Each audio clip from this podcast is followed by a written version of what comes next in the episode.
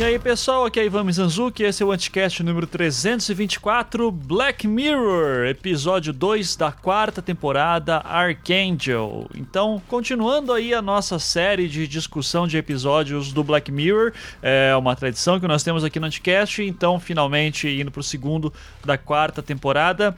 É, como é um episódio também que ele envolve questão de maternidade, né, e assim, não apenas uh, são três homens que sempre participam, eu, o Ankara e o Becari, é, nenhum de nós temos filhos ainda, a gente convidou, é, a gente quebrou o protocolo aqui, a gente chamou uh, uma mulher, mulher, mãe, acima de tudo, ela também é pesquisadora, professora, né? Já participou aqui antes, a Rosiane Freitas. Ela já vai falar um pouquinho mais para se apresentar. Para quem não lembra, ela participou do programa de Big Data e Marketing Político, né? Então, a Rosiane é uma pessoa fantástica é, e com certeza a sua experiência materna vai poder agregar bastante aqui na discussão de hoje. É, então vamos lá, antes de começar o programa, dar uns recadinhos. É, lembrando que eu estou com dois formulários abertos para que interessados possam preencher. O primeiro formulário é para quem tem interesse em uh, no meu curso de storytelling que eu dou sempre, né? Uh, e a próxima turma vai acontecer em abril é, e se você quiser participar, você dá uma olhada no post, tem lá um formulário para você preencher. Esse formulário vai servir para que quando o curso saia, você tenha acesso antecipado a ele e com um desconto ainda maior do que geralmente eu ofereço, de 30%. Então, é, o curso de storytelling ele sempre acontece aos finais de semana, é online, então você vê no conforto do seu lar, não precisa se preocupar em sair de casa nem nada, né? É, um outro formulário que eu também coloquei uh, disponível para quem tiver interessado é para galera que está interessada em fazer alguma coisa que envolve storytelling e precisa de uma consultoria. Então, eu tô, eu, eu, eu, abri esse formulário porque realmente muita gente assim e vai fazer meus cursos e diz: Ah, Ivan, eu queria que você me desse uma ajuda aqui com o meu livro, com o meu podcast, uh, com alguma campanha que eu estou trabalhando, com alguma coisa que estou fazendo na minha empresa.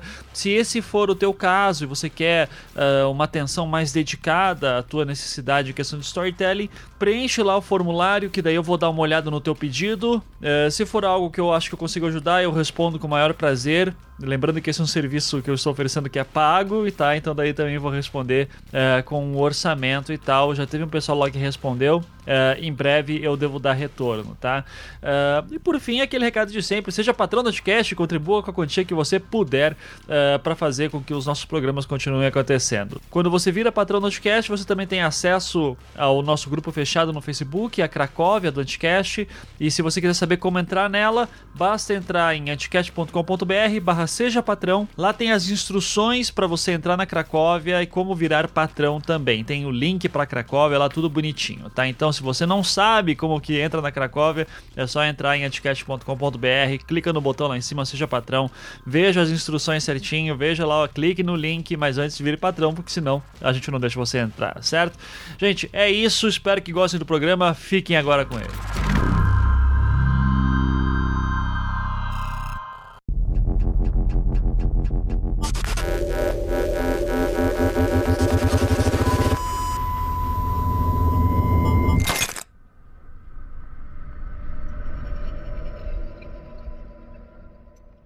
Começando mais um Anticast para falar novamente da nossa série espanhola predileta Black Mirror. Não, não, sacanagem. Não, não, não.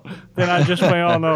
É só uma piada que não tem graça e a gente já faz há quatro anos. Então, é, vamos lá falar de Black Mirror novamente. Então, estamos aqui com a equipe de sempre, senhor Marcos Beccari. Tudo bom, Beccari? Oi, boa noite. Tudo certo. Temos aqui também Rafael Ancara. Olá, pessoas. E temos aqui uma convidada, olha, quebrando o protocolo. Olha Black aí, Mirror, Black Mirror, Black Mirror. A gente nunca quebra isso. uh, já, já, tentaram nos subornar para fazer isso, mas não fizemos. Mas para este episódio em específico, a gente abriu essa exceção. Rosiane Correia de Freitas, já participou do Anticast 500, jornalista e professora. Rosiane, seja muito bem-vinda. Dá um oi aí pra galera.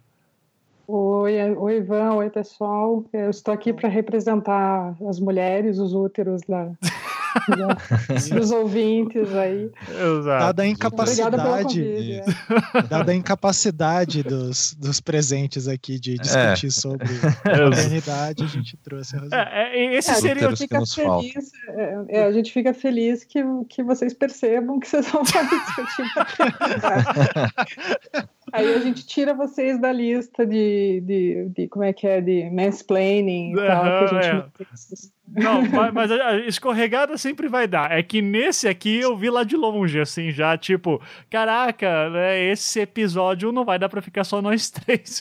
É, vai ser um pouco é, estranho. É. Uh, ainda assim, né, eu acho que. Por que a gente tá falando tudo isso, né? Pra, quem já sabe a gente falando de, de Black Mirror aqui sabe que a gente sempre uh, se aprofunda em discutir os episódios, né? E, e nesse em específico lida bastante com a questão da maternidade. É, uhum. Talvez fosse bom até ter mais mulheres aqui também, eu admito que eu pensei nisso, só que, cara, o problema é que daí com cinco pessoas já começa a ficar. É, pouca gente fala e não, não se, a gente não consegue se aprofundar muito, então é, eu mantive aqui a tradição de nós três e chamamos a Rosiane também, que a Rosiane, é, assim, no episódio que a gente falou lá de, do, do Anticast, né, de, de uh, Big Data e marketing político, já mostrou também que manja muito de, de questão de computadores, tal, então, programação, então ela curte também esse ficção científica, né, uh, mas assim, de tudo, Rosiane, eu queria que você falasse, já para abrir o programa, antes de eu começar a falar a minha sinopse horrorosa, uh, eu queria que você falasse um pouquinho como é que é a tua experiência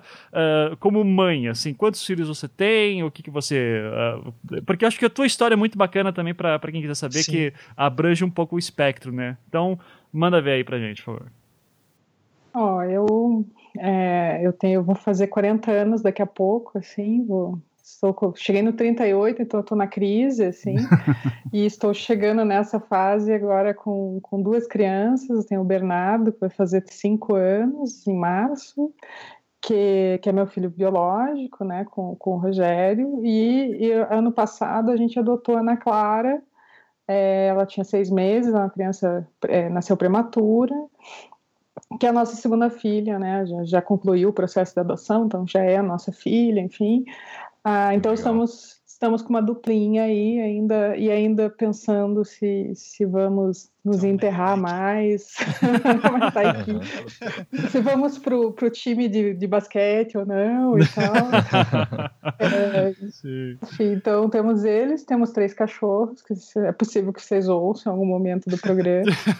É, e, e é isso, assim, eu gosto muito da, é, da vida de, de, de maternidade, acho que é uma coisa muito gostosa, e, mas também sou uma pessoa super é, envolvida no, no, grupos de mães e, e, algumas discussões, né? Eu fui, eu fui coordenadora do projeto Nascer Bem, que era um site de parto normal e cesárea, né? Que é uma, é uma discussão importante, enfim. Ah, então é um assunto que me interessa muito, que me envolve muito e eu gosto bastante de falar sobre isso. Assim. Ah, que bom. E... e... também sou feminista também, que é para assim, né? Que, é para assustar o pessoal de cara. Assim. Sei que não, né? a audiência do Anticast não tem esse problema, né?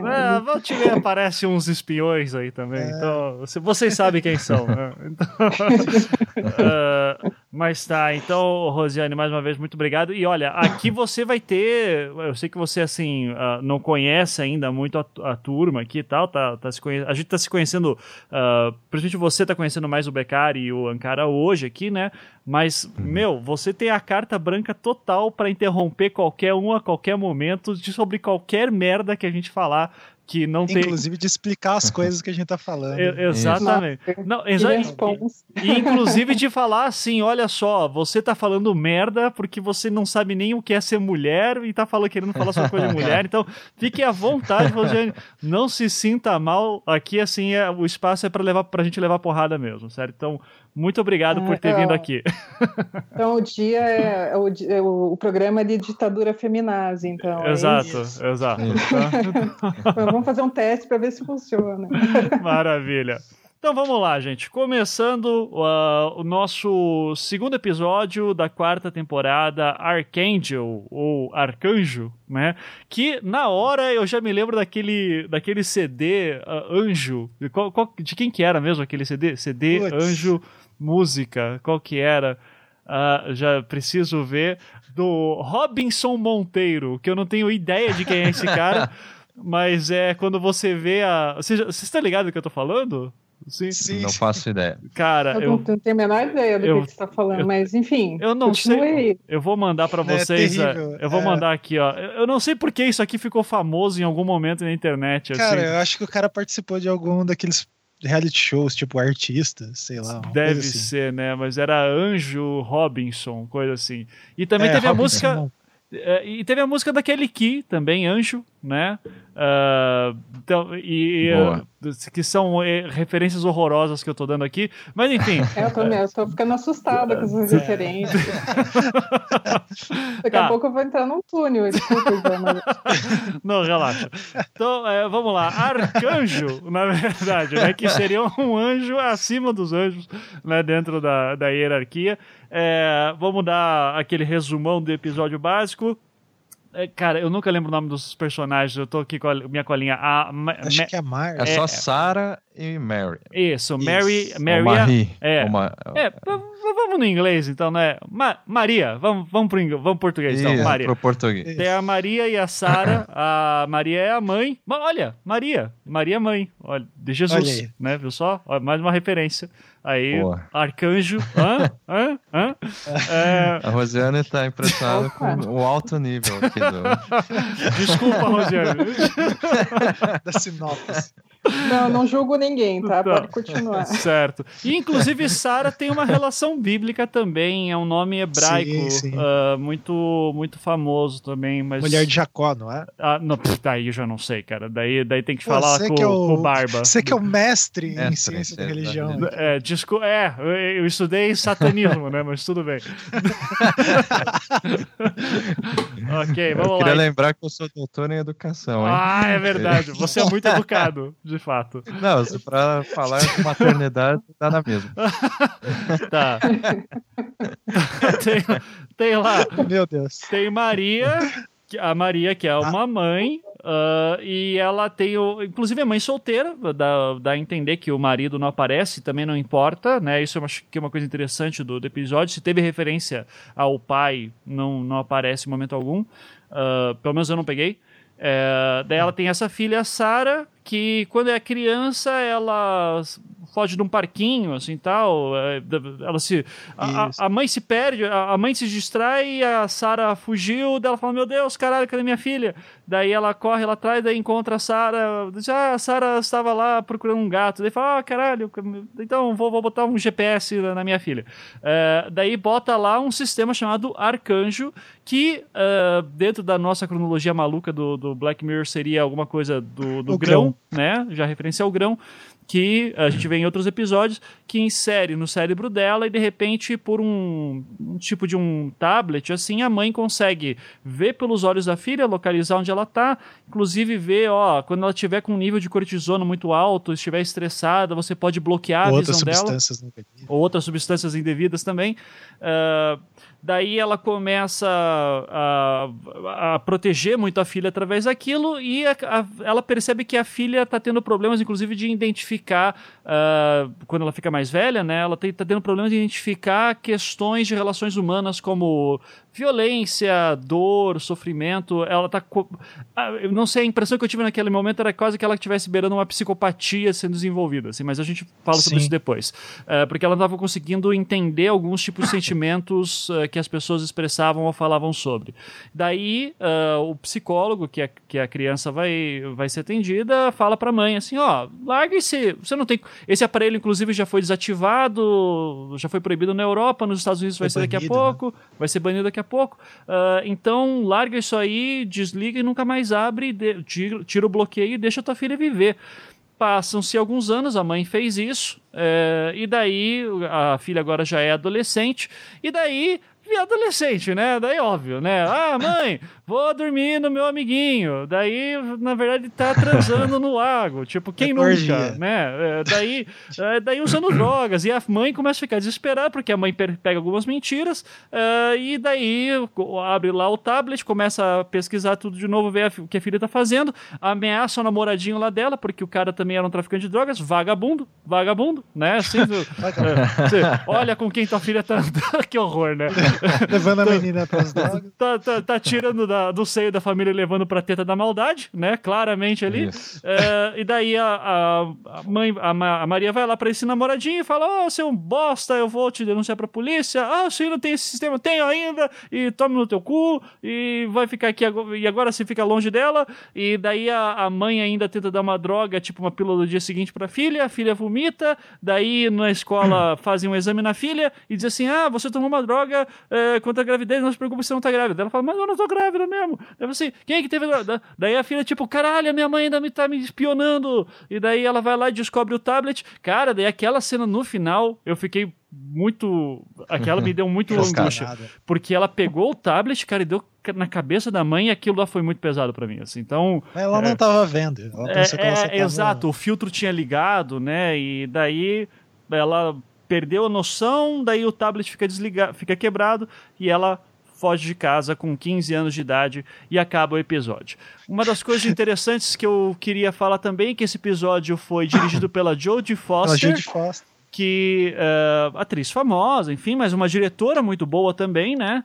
E acho que já é a terceira obra que ela dirige que tem essa relação, tem essa, que o, o tema é a relação entre mãe e filha. Uh, que eu lembro, ela não dirige, mas ela tem aquele filme que ela tá num avião, né? E que a filha some, que ninguém acredita que ela tem filha. Não sei se vocês lembram desse. Uh... Ah, sim, é. eu não lembro o nome, mas é muito bom, né? Que todo mundo acha que ela é louca, né? Isso, Isso. exato. É muito legal. E tem um dizer, outro filme que. Uh, e tem um filme que ela foi diretora. Ó, o nome do filme que ela, lá do avião é Plano de Voo. Uh, Isso. E eu não vou lembrar agora o nome do filme do, da criança também, que a criança tem autismo, assim tal. Mas assim, já é um tema que a Jodie Foster gosta de trabalhar como diretora e como atriz também. Uh, achei isso um detalhe interessante, escrito pelo Charlie Brooker, como sempre. Uh, vamos lá, aquela rodada de. Eu sempre faço aquela primeira rodada de gostou ou não gostou, né? E como a Rosiane aqui é a nossa primeira. É, é a primeira vez que ela está participando, eu vou deixar você falar por último, Rosiane, para você não para você não se sentir mal, tá? Então, é... então vamos começar pelo Becari. Fala aí, Becari, gostou do Oi. episódio? É, eu gostei, achei morno. Então, quer dizer, não é nem o melhor, nem, também não é muito ruim e tal. Queria agradecer também o convite que o Ivan fez é, para a Rosiane, e ela está aqui com a gente. E eu achei interessante o tema, né? Porque o primeiro episódio, pelo que eu lembro, posso estar enganado, é, que trata não só de maternidade, mas também de educação e de infância, uhum. né, de modo uhum. geral. Verdade. verdade. Uh, então, eu achei assim, que a premissa do relacionamento ali é, abusivo né, entre a mãe e filha é, foi interessante e o desenrolar da história no, ele foi satisfatório, né? Só que o roteiro ou a própria história eu achei é, muito previsível, porque a partir do momento que o chip foi implantado na testa da Sarah quando criança, é, a gente já sabia, me parece, é, que todo mundo, né, é, já, já dava para ver qual que seria o, o desfecho, assim, né? É, vai, vai algo... dar merda isso aí, né? Vai, é. na adolescência vai dar merda. É, eu, eu fiquei apostando que ela ia se matar no final, assim, eu tava hum. achando que era alguma coisa assim, né? Que eu... Mas aí ela isso. desligou o aparelho, assim, eu fiquei, fiquei, achando que ela ia fazer isso. É, exato. É, essa previsibilidade, assim, eu, eu, ach, eu achei similar similar quando eu vi é, com o Nosedive, que é o primeiro episódio da terceira temporada. Sim. Aquela menina uh, que ela fica meio é, tem um, uma relação obsessiva com as redes sociais, de, sim, sim. de avaliar as coisas e tal. Aquilo também desde o início parecia. E foi o primeiro episódio da terceira temporada. E eu vi em algum lugar que esse. Uh, episódio do Arcanjo era para ser o primeiro da quarta, uhum. mas não e sei. daí depois que eles colocaram o, a, a, o Callister lá. Callister como primeiro. Uhum. É. é. Daí, daí é de Enfim. fato, não, não, não, não, sei, não sei sobre isso daí também, mas seria, seria um episódio fraco para começar assim uma temporada nova. Isso acho, é, concordo exatamente. contigo. Mas vamos, vamos lá, a gente já entra mais a fundo. Uh, Ankara, gostou do episódio? Cara, eu gostei. Uh, eu também achei que nem o Beccari falou que é meio morno, mas eu até tava comentando com a, com a minha mulher que eu acho que é por causa de uma situação assim. É, como eu não sou pai e não convivo, assim, tem várias questões ali que não me puxam, tipo, que não hum. batem. Só que, é, como eu não sou pai, eu fui uma criança que fugia muito de casa. e daí é, eu vejo quanto hoje ainda essas histórias causam meio desespero na minha mãe, dela lembrar assim. Uhum. E talvez. É, você não sabe, né? Tipo, na hora ali. Talvez a Rosiane possa falar melhor pra gente. Mas tem uma, uma questão que daí eu descobri um termo que não fazia ideia que existia, que é pai helicóptero, né? Que é tipo. Você dá, você dá um celular pro seu filho com a. Ah, ó, você ah, pode sim, jogar sim. o Pokémon GO na escola agora. Uhum, Só que daí ele tá lá com uh, o GPS ligado, você consegue acessar a câmera, enfim, você faz a mesma coisa que uh, uhum. a mulher lá tava fazendo, só que, uh, sei lá, Sim. sem precisar implantar uma coisa. Né? É, é você implanta daí... um software escondido ali, isso aí já tem para vender, inclusive. É, e daí tem várias nuances muito interessantes que eu acho que é, é, é não sei, pode ser a sutileza, assim, da Judy Foster, que é uma coisa que mais me chamou a atenção, assim, tem um momento lá no, no meio, depois a gente pode conversar melhor sobre isso, que a hora que a enfermeira vai falar com a guria, ela vai falar, ah, eu não, eu posso não reportar isso, dela uhum. ter tomado anticoncepcional. Ou seja, tipo, passou um tempo lá, a parada toda evoluída, e ainda a questão de aborto ser um tabu, né? Tipo, é, sim. Tem umas pequenas deixadinhas, assim, que eu achei interessante. É, Mas, que, é que não é assim, exatamente assim, aborto, né, ali, assim, daí é, é uma isso. discussão... É, não chega a entrar, é, não é, chega a entrar. É, é, chega... é, uma outra... Daí já é uma, é uma discussão mais em relação a contraceptivos pós, né? Isso. Assim, é nem contraceptivo, daí... Mas, mas, no geral, assim, eu achei bem morno, assim. Sim. Não foi aqueles que você fica, porra, que é isso? Bom, como sempre, eu vou ser o cara que vai dizer que gostou muito do episódio, porque eu gosto de tudo, né? Então, eu, de fato, gostei muito do episódio. É, achei legal terem explorado a questão da família de novo, porque era uma coisa também óbvia, né? Se na terceira temporada a gente falava, puxa, era óbvio que em algum momento a gente tinha que se perguntar como é que toda essa tecnologia do Black Mirror uh, seria aplicada em guerra. Aqui é, claro, para controle do, dos filhos, né? Como é que uhum. seria, uh, como é que a gente viria isso no microcosmos da família ali também. Então, duas personagens, três ali, quando aparece o menino também, uh, mas uma história bem concisa, bem, bem redondinha, bem fechadinha. Eu achei muito legal também, então eu gostei muito. Uh, mas entendo, uh, assim, o, o monstro Black Mirror da expectativa, né? Assim, nossa, esperava Exato. uma puta história. Que é, isso reflete inclusive na nota que está no IMDB. Arcanjo está uhum. com 7.4, enquanto que uma média de um episódio de Black Mirror é acima de 8, né? Então, uh, mas tudo bem. Uh, Rosiane, você. Tua relação. Eu até perguntei para você antes de você é, vir aqui, né? Se você assistiu Black Mirror, dizia que você não tinha visto ainda tudo, mas que você gostava da série e tal. É, então eu queria saber, assim, a tua opinião geral do que você já viu do Black Mirror, se você esperava mais, é, se te pegou em alguma coisa diferente. Qual, qual é a tua opinião sobre o uh, Arcanjo, segundo episódio? Opa, é, bom, eu, na verdade, assim, eu tenho uma dificuldade de assistir algumas coisas porque os meus, os meus filhos estão numa fase que eles estão sempre muito perto. E a gente só tem uma TV aqui em casa. Então, uhum. o, Bernardo, por exemplo, ele brinca sozinho, mas ele quando a gente senta para assistir TV, ele quer ficar perto, brincando perto, fazendo as coisas perto. Então, a gente acaba tendo que evitar coisas que tem cenas de violência, tem sangue e tal, porque ele se impressiona com algumas coisas. E também, não, obviamente, não quero. É, né, ele tem, tem quatro anos, né? Eu não quero expor, assim, né, antecipadamente, é isso. Ah, então a gente às vezes adia algumas coisas que a gente quer assistir para momentos em que ou ele está dormindo, ou que ele topa brincar sozinho, né? Uhum. Então tem essa limitação. Por isso que eu não vi a, a, a terceira temporada inteira. Né? E daí agora vi esse episódio antes para poder vir conversar com vocês aí. Uhum. Mas assim, eu acho bem bacana a série, eu acho que ela discute bem coisas muito interessantes e é, obviamente existe uma inconsistência da qualidade dos, dos, episódios, acho que isso é extremamente esperado, né? É difícil você manter, o, ainda mais uma discussão muito complexa, né, sobre tecnologia e tudo mais, você conseguir manter aí.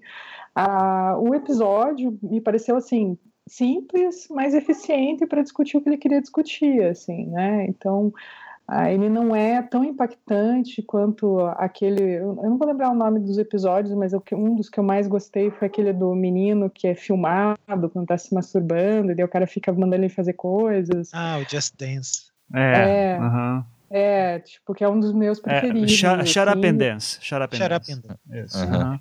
É, tem, eu gostei bastante do, do, primeiro lá, aquele do ministro e tal, então que, que são mais complexos, me parecem mais, mais bem trabalhados. Acho que esse é mais simples, né? Ah, mas ele é muito eficiente em discutir o que ele quer discutir. Acho que ele também não se limita só à maternidade, assim, ele discute outras coisas bastante relevantes que ficam no subtexto ali. Acho que isso é bem bacana. Sim. Ó, os cachorros dando, querendo participar. Claro, né? não, fica tranquilo. Opinião. é, assim, como, como um bom episódio de Black Mirror, esse vai tocar no tema da vigilância, né? Que, assim, uhum. é, é, raro não aparecer quando a gente vai ver uh, os Black Mirrors em geral. Eu, eu acho que a pergunta que todo mundo quer fazer para Rosiane, né? Que tá representando todas as mães do mundo aqui, é: Rosiane, você, você, você, instalaria isso no, no, no nos seus filhos, do Bernardo? não, não, não. Eu, eu, a minha concepção, eu, eu sou mãe, eu, sou, eu, eu trabalho, estudo a questão da educação, assim, eu acho que a questão da autonomia é extremamente importante, né? Ah, Mas se ele coisa, sumir assim... no parquinho, Rosiane, eu, eu, esses momentos é, que eu fico. Pois é. Se não, sumir sabe... no Carrefour. É, não, você sabe que o Bernardo, uma vez, ele saiu correndo na Renner, da, ah, do Paládio. Sabe o Paládio? o Paládio é um caos, né? Tem tipo um milhão de pessoas aqui no shopping. E um dia ele saiu correndo no meio daquelas gôndolas da Renner e desapareceu, assim. Então eu já passei esse susto, assim. Saí gritando, vê lá, Fernando, Fernando. Não, e, é, e nem é adiantaria nada, né? Porque não pega 3G lá dentro, né? E, e segundo, mas a, a, tua sorte foi que, para quem mora em Curitiba, que você não tava no shopping total, que ali você teria perdido ele de vez. É, ah, não, é, é, não, é labirinto. Aquilo é um labirinto. Assim. tem, que, tem que amarrar a criança, né? Uhum. Não, e, e, e é, ter, é terrível. Não, eu tenho o seguinte, né? Mesmo que a gente tivesse um arcanjo, a gente ia ter sinal da Vivo, né? Que é, fora da área de serviço, assim, então. Uhum. É, seria inútil. Mas eu, eu não colocaria porque assim, eu acho que algumas coisas são importantes, assim, sabe? E, e eu acho que eu sou muito fã da John Didion, né? E ela tem um livro ótimo que, que eu já li 50. Eu, eu tenho mania de ler a mesma coisa várias vezes quando eu gosto, né? Uhum. É, eu li o, o, Ano do Pensamento Mágico, que ela discute o luto dela quando o marido morreu e tal.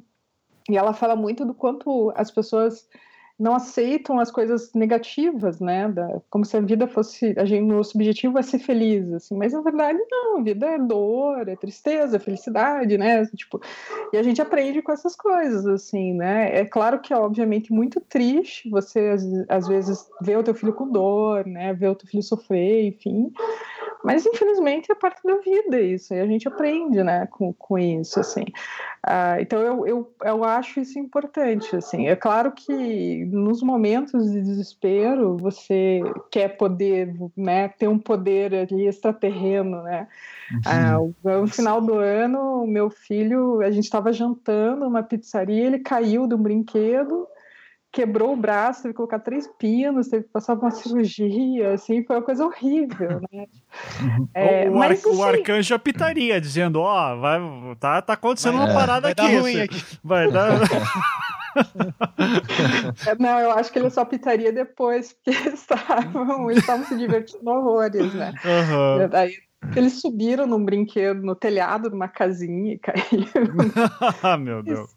Sim. É, não, não tem isso, mas você aprende com essas coisas, sabe? Tipo, acho que, que você é, vive as frustrações e tal. Eu acho que é muito ruim você, você ensinar a criança, quer dizer, e poupar a criança de sofrimento, sabe?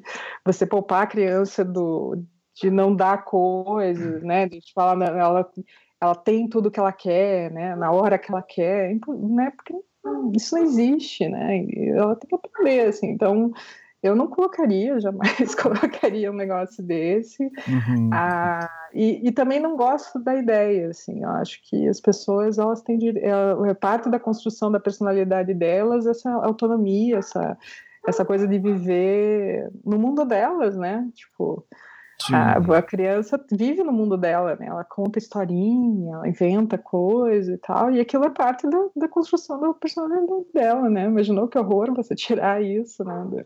Sim. Ó, oh, mas, é que... mas assim, ó, por exemplo, é, eu vou, vou te colocar numas fogueiras aqui porque eu quero ver de novo assim, né, as problemáticas do episódio, né? É, você mesma falou assim, ó, eu volta e meia não temos. Uh, a, gente não, a gente não consegue ver qualquer coisa a qualquer momento aqui na televisão de casa, porque volta e meia as crianças estão acordadas ainda. É, tivesse o arcanjo, você bloqueava para eles verem a televisão, assim, né? E você poderia ver o momento que você quiser. É, meu, meu ponto é até que ponto que isso uh, que vocês fazem com o, o Bernardo, uh, não que é o mais grandinho, né, que agora consegue ver televisão, enfim, nesse momento. Uh, a outra ainda é bebezinha, né, a, a sua filha, a Maria Eduarda. Ela... É, é, é, Ana Clara. Ana Clara. Maria Eduarda do, minha, Ela... é do meu, minha, meu primo, desculpa. Ana Clara. Tá. não, imagina. Uhum. É, é, então, não, eu acho que o que assim existem duas coisas diferentes, Ivan. Uma coisa, assim, você é, você é curador da experiência do teu filho, né? Uhum. Então você, por exemplo, eu não dei açúcar para o Bernardo a, até os dois anos. Uh, também pretendo não fazer, não dar açúcar para Ana Clara até os dois anos. Uhum. Ah, é óbvio que acontece, né? Até ontem a Ana Clara roubou um pão de mel do Bernardo e deu uma mordida, assim. É, então existem coisas que acontecem, né? É, principalmente com o segundo filho, coitado, que né, sofre mais. Uhum. Ah, mas, mas você, assim, você é curador daquilo. Você tem, um, você tem um controle, até um determinado momento, você tem um controle sobre a vida da criança. Você escolhe a escola, você escolhe o que ele vê na TV, que horas ele vê TV, né? Com quem que ele fala e tal. Obviamente que esse controle tem um limite, né? Tipo, já aconteceu comigo, assim, de sentar num restaurante com, com o Bernardo e o cara do lado falar todo o dicionário de palavrões possível e imaginável do lado do Meninas. Então, né, o que eu vou fazer? Né? Não vou fazer nada. Uhum. Ah, existem coisas que acontecem. Assim, a gente foi assaltado a mão armada na frente de casa e eu tive Nossa. que tirar o menino do carro. Obviamente que ele ficou dias com aquilo na cabeça e tal. É, não, eu não tenho como evitar que ele seja é, exposto a isso, né? Seria muito bom uhum. se a gente não tivesse que passar por isso. Mas assim, não sou eu que vou expor é, gratuitamente, assim, né? Ele é uma determinada cena, uma determinada situação que eu acho, não acho adequada, né? Uhum. Ah, então eu, eu, tem isso, né? Quer dizer, eu vou dosar coisas que eu acho que são né, boas para ele e vou evitar algumas coisas que eu acho ruins, mas eu sei que isso tem limite, né? Não, não tenho como controlar todo, toda a experiência dele. Né? Pra, uh, você então não encara que uh, ser pai e mãe nesse sentido uh, seja a mesma coisa que, por exemplo, ao meu lado eu vou deixar o filtro de cortisona aqui ligado com o meu filho. Você acha que tem qual, qual é a diferença que você vê entre as duas coisas que o episódio mostra e, por exemplo, o que você faz com o Bernardo e a Ana Clara? Olha, porque assim, uma coisa é você expor voluntariamente a criança a determinada coisa, né? Ah, você de repente vai ouvir uma música, né? Tipo, eu outro dia tava ouvindo o Marcelo D2 e o Bernardo pergunta: mãe, o que quer dizer manter o respeito? é, daí eu, assim, eu, eu, obviamente, né, vou lá, eu converso, explico. Às vezes eu digo: olha, isso é coisa de adulto e tal, né? Às vezes você está cansado, não quer explicar as coisas. Ah, então você né, resolve aquilo. Agora, outra coisa é você tentar evitar que a criança se exponha a determinadas coisas que você não tem controle, né? Tipo, para citar, eu sei que você gosta muito do pessoal do MBL, né? Ah, amo. é, que eles estão defendendo, né, com essa história de tirar a educação sexual, de não falar de gay e tal. É um pouco isso, assim, quer dizer, eu quero eu, eu, eu tenho a ilusão de que se eu tirar da escola o, a referência aos gays, eu vou proteger a criança. Não vou nem discutir o fato das pessoas acharem que tem que proteger as crianças dos gays, né? Mas, uhum. a, quer dizer, como se eu pudesse conter isso de alguma forma. Não tem como conter, né? A gente, a gente, né, a gente quando era criança, quer dizer, imagino vocês também, vocês sabiam onde ficava a Playboy do tio, do pai, né? Tipo, não, eu não, imagina, não, eu, não, não, de forma alguma. É, eu ficava de madrugada assistindo Cine Corujão, né? Aquelas coisas bizarras que passavam. A Band, né? Nossa! Jamais assisti a Band de sexta-feira à noite. Impossível, né? Uh, sim. Nem sei do que vocês estão falando. Nem sei do que vocês estão falando, né? TV, só fui ver depois dos 20. ai, ai. Certo. Uh, então vamos lá. É, eu, acho que a última pergunta que eu tenho para você, Rosiane, nesse sentido, antes de eu abrir para discussão com os outros, também é. Uh, claro, uma coisa que o Black Mirror sempre faz é trabalhar com metáforas, o que a gente já tem hoje em dia, né? Então, enquanto estava falando uh, do, da tecnologia Arcanjo, que o episódio mostra, o, o Ankara também falou, já existe como fazer isso, né? Falou do pai helicóptero, né, por exemplo. Sim. É, e, ou seja, isso já existe hoje em dia com celulares e cada vez mais a gente vê também crianças usando celulares e tem todo um debate também se qual é a idade certa para dar um celular para o filho ou não. Queria saber se você e o Rogério, seu marido, vocês conversam sobre isso, se estipularam uma data, como é que é a relação do, do Bernardo, principalmente que já está mais velho, uh, com computador, tablet, é, é liberado, é sob controle? Você, quando que vocês vão dar um celular para ele? Ele já tem? Uh, vocês vão usar aquilo para monitorar ele também? Como é que esses pais do século XXI têm uma série de problemas que a gente inventou, então eu queria saber pois como é que vocês estão, é. estão criando. então, como é que é, não é fácil, não, né? Tem que fazer um, eu acho que devia fazer uma provinha antes de você resolver engravidar para você ver realmente né? Será que eu quero entrar nessa? Que é complicado. Mas eu queria fazer uma, uma, correção. Essa história de pai helicóptero, ele é o pai, aquele pai que resolve tudo pelo filho, sabe? Hum. Esse termo no, nos Estados Unidos se refere principalmente àquele pai, por exemplo, que vai para a universidade com o filho e ele arruma o quarto do cara no, é tipo no alojamento. Assim, né? É, é o cara que vai, sabe, que leva o cara até a porta da sala, quer dizer, aquele cara, então, o termo helicóptero é do tipo, o cara tá sempre por perto, né? Aham, tá. É, então é mais referência a isso, assim. Ah, maravilha. Você tá falando da, da, que existe a tecnologia para isso? Né? Tem, né? Tem um monte de gente que vende essas, essas soluções, né? Que você bota um espião no computador, você bloqueia conteúdo e tal, é, é, e todos esses partem do princípio de que é capaz, você é capaz de conter as coisas e não dá, né? Tipo, qualquer pessoa que, que, se esforce um pouquinho burla um filtro desse, né? A gente, eu que estou lá dentro de uma universidade privada e já estudei no, na federal, que tem essas redes que os caras adoram bloquear tudo, né? A volta e meia a gente descobre como é que, como é que né, foge de alguns bloqueios ali. Então, é, me parece uma coisa meio enxugar gelo, assim, né? Você vai, você vai só se enganar que você está conseguindo conter isso. O próprio YouTube Kids, que é a ferramenta do YouTube uhum. é, para a criança, né, que eles criaram para evitar que as crianças fossem expostas a, a vídeos inadequados. Hoje, tipo, eu, eu deletei o YouTube Kids do, do, do celular porque eu percebi que, o, que já existiam pessoas burlando é, e conseguindo publicar no YouTube Kids coisas bem complicadas, assim, coisas bizarras, né? Uhum. Então, é impossível, né? Não dá, não existe. Eu, eu acho que essa é a discussão que não tem nada a ver com maternidade no episódio, que é a seguinte, assim, a tecnologia não dá conta dessas, dessas coisas, sabe? Não, uhum. não dá conta do, do da necessidade do humano lidando com o humano, assim, sabe? Não tem, não tem como você eliminar o humano da, da equação. Então, uhum. no, o tablet não vai resolver o problema da mãe precisar ser mãe, o pai precisar ser pai, sabe? Que é um saco, é uma chatice, né? Mas, mas enfim, é a função que você tem que cumprir, né? Sim. Ah, eu, o Bernardo, ele tem um tablet ah, que ele ganhou justamente porque ele quebrou o braço no final do ano, um pouquinho antes do Natal. Uhum. E aí ele ficou um mês quase imobilizado, assim. E daí a gente deu um tablet para ele simples, que só tem Wi-Fi, e daí eu, eu instalo o que eu quero e tal, e eu digo para ele, ó, você não pode isso, não pode aquilo, e ele vai, ah, ele vai, né, respeitando, testando os limites e tal, e na medida do possível a gente está sempre do lado dele, não deixa ele com o tablet sem supervisão. A celular, eu acho, eu, eu não, a gente não tem uma data para isso, sabe?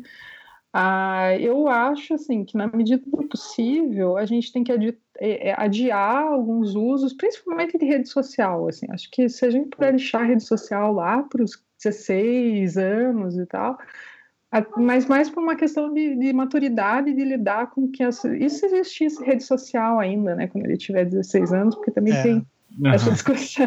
É, Até lá o Facebook já era. É, com certeza, o Facebook com certeza. Então, uhum. mas eu, eu acho que não tem por que ter pressa com as coisas, sabe? Não tem, não tem por que você correr com as coisas. Ele tem, tem grandes, eles têm, tem muita coisa para aprender, tem muita coisa para experimentar. A gente não escapa, assim, de dar um jogo para ele. Ele gosta de jogo, ele brinca, é, ele se diverte horrores. Agora eu comprei aquele, aquele aparelho da, da Amazon, né? O Fire Stick, uhum. e aí ele tem os joguinhos e tal, ele usa os joguinhos na, na, na TV, e, e, aí tem, eu comprei um que tem a função Alexa, então ele fala com o negócio, o só acha o videogame Legal. que ele quer. É, é bem bacana, assim, e é mais limitado, né, é, então, então ele se diverte, é, obviamente que a gente controla, mas é uma coisa do dia a dia, assim, né? Uhum. Ontem, por exemplo, foi um dia que choveu muito, a gente saiu, foi, foi, passear com os amigos, mas se tivesse em casa, talvez seja um dia que ele ia ficar no tablet bastante tempo, TV. É, tem dia que, que o dia tá mais bonito, que a gente tá com tempo e a gente dá mais atenção, a gente brinca, ou a gente faz ele sair, ou a gente percebe que ele tá muito na frente da TV e eles começam a ficar muito cansados, assim. Né? Então, é um dia, eu acho que não existe uma fórmula, sabe? Eu acho que não, você, você vai perceber. Tem crianças que têm uma certa maturidade antes, que conseguem lidar com certas coisas, tem outras crianças que são mais, é, mais infantis num bom sentido, assim, e daí você adia certas coisas. Acho que essa é a questão, assim, né? O arcanjo parece uma solução única para tudo. Uhum. E não existe isso, as pessoas são diferentes, né? Ah, tem criança que tem. A personalidade das crianças muda demais, assim, né? Tem criança que que guarda tudo para ela, né? Tem criança que qualquer coisa chora, né? Mas chora, mas chora tipo dois, dois minutos e daí passa, acabou, a outra fica de bicão o dia todo. cada, cada, um é cada um, né? Não adianta, você lida com aquilo do jeito que tá. Assim. Sim. É, é, eu acho que um, um, personagem que representa muita gente nesse episódio é o, o avô da, da Sara, né? O pai da Maria, Sim. antes dele morrer. Sim. Que ele fala, ah, meu tempo não eu tinha nada. Dois mil anos. eu tenho dois mil anos. meu tempo tinha essas porra e tal. E tá tudo bem. Daí, ela, daí a mãe até fala, é, mas você deixou quebrar eu meu braço braço. Quebrei o braço, né, tal. Então, é, é, é, é, legal a Rosiane estar tá aqui para justamente falar, cara, isso aí não tem solução, mas, é, esses problemas vão continuar acontecendo. Só que, assim, o que eu sempre fico desesperado com Black Mirror, e esse episódio é muito bom nisso, é que, cara, a gente consegue trazer problemas novos que não existiam antes. Né? A, a tecnologia, sim. ela tem essa. Uh, claro, ela exacerba problemas que antes uh, já existiam, só que eles dão novas camadas de significado para eles. Então, eu lembro assim, uh, sei lá, acho que todo mundo aqui vai ter história histórias disso, né? Mas de assim, uh, o primeiro computador que chegou em casa, de tipo, ó, oh, essa é a internet. E tipo, meu pai cagando e andando. Tipo, que foda-se, faz o que quiser aí, é, sabe? Uh, até a gente descobrir que hoje uh, existe todo esse problema de, cara, quando é que eu vou deixar meu filho mexer no Facebook? Qual é a idade certa para isso? Pode ter um e-mail, pode não ter. Como é que a escola lida com isso? Então, hum. são. Como é que os coleguinhas. Eu imagino os coleguinhas na hora assim, tipo, Bernardo com 12 anos de idade, Rosiane, imagine. E daí chega assim, como assim você não tem Facebook, cara? Entra lá, daí ele vai lá e cria um Facebook escondido, daí se descobre. Daí imagina a, briga que tem. É, é, sabe? Eu, eu, já tô nervoso só de pensar, Rosiane, assim, nessas coisas. Então, uh, uh, e, e, esses problemas... Um vez, tá? Um problema de cada vez, no momento, o meu problema é fazer ele tomar banho. Então, invente... Acho que é, é, bom, é bom pensar assim. Uh, Cara, deve ser uma, a hora que você tem filho, deve baixar uma calma sobrenatural assim na pessoa, pra gente não ficar nesses overthinking. É, eu não, não sei. É que a gente aprende um truque ótimo. Você tá muito pé da vida, tá muito irritado, você, você deixa a criança num lugar seguro, né? E daí uhum. você vai pro banheiro, assim, fecha a porta, e é, liga a água assim, e daí fica assim, se acalma, se acalma, se acalma. Você não pode socar a criança, né? Não pega bem, não é legal, não é educativo. Sim. É muito pedagógico. É muito pedagógico, então você tem que arranjar um jeito de. É, aí você soca a toalha, sei lá, toma um banho. A hora que, você, a hora que der, você volta e. Sim, sim. Cara, só antes de você ir pro próximo tema, eu lembrei Mano, de uma história, assim, que é bacana para ilustrar como que o esse negócio do Black Mirror ali, o Archangel, ele existe só que de formas muito sutis, né? Tem um primo da minha esposa que ele tem quatro filhos. Ele tinha dois filhos e nasceram gêmeos na última cartada, assim. Uhum. E daí, uh, acho que, se não me engano, três das crianças, ou duas, dormem num quarto e uma daquelas babás eletrônicas, né? Daí, como eles moram nos Estados Unidos, eles ficam mandando vídeos para a família das coisas que estão acontecendo lá, das crianças, né? Daí teve um dia que a Nayara me mostrou um vídeo deles que eu fiquei meio aterrorizado, assim. Tipo, achei engraçado na hora, mas depois eu fiquei pensando o trauma que causa na criança, né? Hum. Tem uma babá eletrônica que eles ficam com a telinha lá no quarto, os pais, né? E a câmera fica no quarto das crianças e a câmera é infravermelha e vê o que eles fazem de noite, né? Isso eles é. têm mania de noite, os quatro se juntam, tiram os pequenos do berço e saem fazendo bagunça pela casa. Meu Deus do céu. E daí, um dia a mãe viu que é, uma das crianças ia levantar e tem um microfone na, na negócio e a câmera tem um alto-falante. Ela falou: Ah, deita aí que eu tô vendo você levantar. E o moleque deita na cama na hora, assim, tipo. Caraca. Uma voz do sobrenatural vem falando que. podia, a sensação podia de ser vigília com a voz do diabo, tem, né? assim, né? Daquelas vozes. Vai pra cama. É, não é engraçado. Né? É, daí a, que, a, questão, né, de tipo, de vigilância, né? Sem citar o Foucault, citando indiretamente. Mas, tipo, é, eu fico imaginando, né? Ele vai crescer com isso na, na cabeça. Putz, estão me olhando, né? Uhum. não preciso nem pensar em fazer errado, porque. É, mas então você não foi criado numa educação católica, né? Porque a, igreja, a criação católica é Deus está te vendo. Sim, é, é. Quando eu era criança, meu avô morreu, eu lembro que eu, uma grande preocupações que eu tinha que disseram que, que eles ficam olhando você de cima. Aí eu ficava pensando, meu Deus, meu avô tá me vendo. Meu avô tá... é, então, e, e essa autovigilância que eu acho interessante, porque eh, enquanto você estava falando, eu lembrei que, assim, quando eu era adolescente, não vou lembrar nem a, pau, a idade, mas a coisa mais subversiva que eu fazia, é, eu e meus primos, era escutar Raimundos. Ah! É, é, escutava e cantava, daí meus pais ficavam bravos e tudo mais. Porque Raimundos era uma coisa assim, cheia de palavrão e tal. Só que o, o que eu acho interessante é que eu tenho uma irmã mais nova, né, a Karine. E eu e meus primos, é, a gente censurava ela de escutar Raimundos, entendeu? Just, justamente porque ela era mais nova. então, é, de, de, alguma forma a gente sabia, digamos, que a gente estava fazendo coisa errada e tinha um certo senso intuitivo de que aquilo deveria ser censurado, assim. Isso vamos aparece um pouco. No... mas não vamos muito, né? Tipo, Isso, exatamente. É, por aí. Isso aparece um pouco no episódio quando o o cara lá, o, o vagabundo. É... o vagabundo? o trick. É, ele fala, não, você não quer ver isso e tal, né? Assim, ele, em primeiro momento, pelo menos eu lembro que ele é, não mostra as coisas para ela. Quando ela também pergunta sobre a cocaína e tal, ele também fala, não, eu não vou te mostrar, não sei o quê. É, eu só vendo isso. É, ou seja, então existe um senso moral que é interiorizado é, desde a infância, né? Justamente pela censura. E, obviamente, esse senso moral ele constitui a gente como é, pessoas sociais, né? É, e se a gente não tem esse senso moral, a gente não vive em sociedade, basicamente. Uhum, sim. mas, é, mas é doido como cada vez mais, de fato, só na, na, na o exemplo que o Ankara deu da babá eletrônica, uh, à medida que os sistemas de vigilância vão ficando cada vez mais internos, né, a gente também vai ser, vai aprendendo a ser, vai introjetando a vigilância cada vez mais.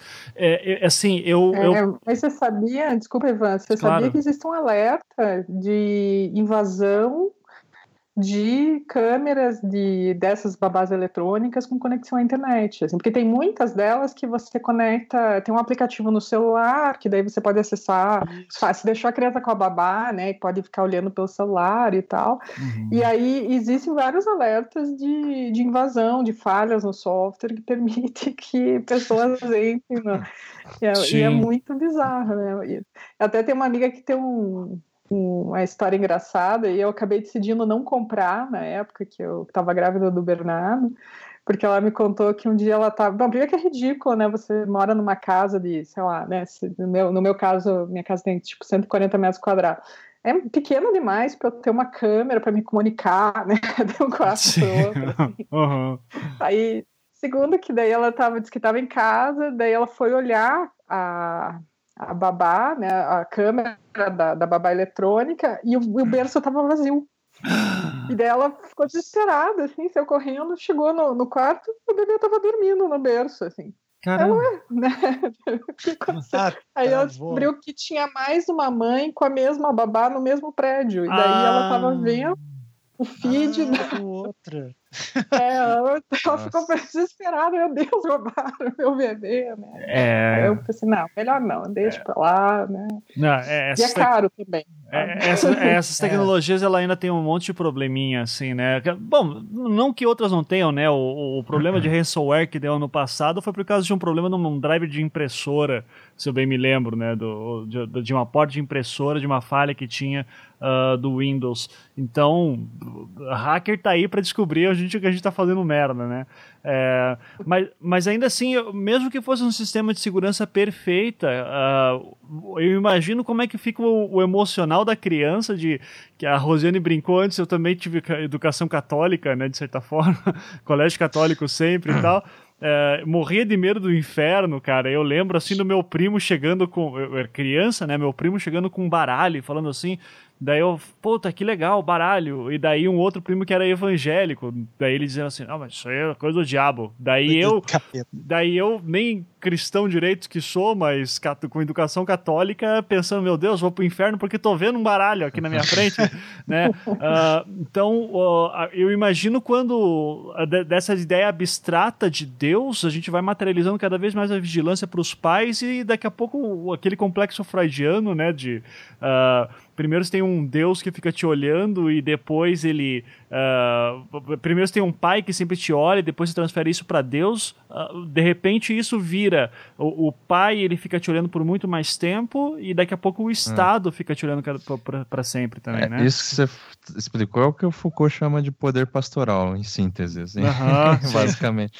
que é o poder de autovigília mesmo. É. Mas eu acho que tem coisas que, de certo modo, precisam ser censuradas, sabe? Eu vou ser moralista agora. Olha é... aí. O cara tá ficando velho. Filosofia do design, por é, exemplo. É. Becari, quando era mais novo, falava: tem que regular, tem que liberar tem as que... drogas tudo para as é, crianças, ah, botar cocaína na mamadeira, foda-se, né? Isso. E agora tá aí, já. tá bom. Cara, quando eu vi, na última vez que eu fui para São Paulo, eu, é, enfim, eu jantei lá na, na casa do, do Rogério, com a esposa dele, com as duas filhas. E daí eles contaram da vez que a, uma das filhas, não sei, enfim, estava é, escutando a, a, aquela, aquele funk da Surubinha de Leve. Sim. Aí, cara, puta, entendeu? Daí que eu, eu percebi a dimensão da coisa, assim. Eu falei, cara, isso aí é um, assim, não, é, não é nem que devia ser censurado, devia ser criminalizado. Ah, né? para, né? a, gente, a gente, cara, sabe você, qual que foi Nossa, a primeira vez? daí vai ser um pai durão, né? Vai ser... é, porque, ó, quando, quando, foi a primeira vez que você ouviu a palavra suruba, você lembra? Porque eu lembro. Eu não, sim. Lembro mas, mas a questão não é essa, não. não é o vocabulário da coisa. A questão é o que que tá. Uh, o que tipo que de, as de crianças atitude. estão ouvindo hoje em dia? Não, é. cara, a letra fala pra você pegar uma mulher, né? Basicamente estuprar ela e jogar na rua. É isso Sim. que a letra fala. Sim. Só isso, não tem, nem, não tem nenhuma complexidade. Então não é o, o vocabulário que está em jogo, entendeu? Tá, mas é, é mas, mas, mas, assim, a criança não, não entende certas coisas. Quer dizer, não sei a idade das meninas que você estava falando, assim, mas a criança na primeira infância, ela não tem capacidade de pensamento abstrato, sabe? Ah, então ela não entende certos conceitos, assim. Ela começa a aprender dos cinco, seis anos para frente. Então tem certas é, coisas que a criança vê e ela não entende, né? Mais velhas que isso, sim. Eram... Ah, sim, sim, é, daí é mais complicado. 12, enfim, 12. outras 7. Tá, mas, Becari, eu, olha só, eu ouvi a palavra suruba pela primeira vez na música do Mamonas, Assassinas. Uh, uhum. E, e, era basicamente, fui convidado para uma tal de suruba, não pude ir, Maria foi pro meu lugar, depois de uma semana ela voltou para casa toda arregaçada, não podia nem sentar. Daí eu disse assim, caralho, o que é uma suruba, cara? Daí eu cheguei pros meus pais e perguntei, é, o que é suruba? Daí, ele, daí eles falaram, ah, é uma bagunça. Daí eu, ah, beleza. Cara, era a resposta padrão de pais dos anos 90, mas meus pais falaram a mesma coisa. Mas, cara, você mas... compara a, a, letra da, da Mamonas com a letra do Suru, você vai ver, é, você vai ver que é bem diferente, porque o, o, o Mamonas, ele só, é, a, a graça do Mamonas Assassino é falar palavrão, eles não estão falando nada assim do que deve ser feito, entendeu? Hum. É, não é uma ah, coisa ah, assim... É, eu entendo que tinha uma dubiedade, mas aí que tá, eu acho que vai muito também do que a Rosane falou, cara, porque assim, a criança tem a, a letra ali da música que você tá falando, só que não tem os termos, uh, a criança não tem como entender os termos exatamente do que pra gente é explícito do que tá sendo realizado. Não, Sim, mas eu acho que não ela é nem abstração. Sim, mas é, de qualquer forma ela sim, ela pode decorar a letra da música para cantar e dançar com os amigos, por exemplo. uh, e depois de um tempo, claro, isso não, não eu não estou dizendo que vai se assimilar sim, sim, e vai manipular a mente das uhum. crianças. E daí mas, vai. É, mas depois de um tempo, é, se tudo der certo, digamos assim, ela vai ver o que significa a letra que ela decorou e daí ela vai ver que aquilo não faz. que, que, que aquilo, enfim, é, tem alguns isso... problemas. Sabe? É, essa questão. Mas enfim, eu, eu não, eu não queria entrar por, é, por aí, porque é, o que eu quero dizer é que a, a, censura. Isso, na década de 90, tinha aquela coisa do parental advisory, né? É, dos quadrinhos, mas também das bandas, é, dos CDs e tudo. Uh, e, e, que, assim, é, o que eu quero dizer é, é, a gente, nessa coisa de censura versus liberdade de expressão, eu, eu tendo a pensar que é, sempre vai haver censura na sociedade, seja explícita ou não. Né? A gente sempre vai censurar, assim como eu censurava a minha irmã de ouvir, é, dela ouvir alguma coisa que eu achava errada, entendeu?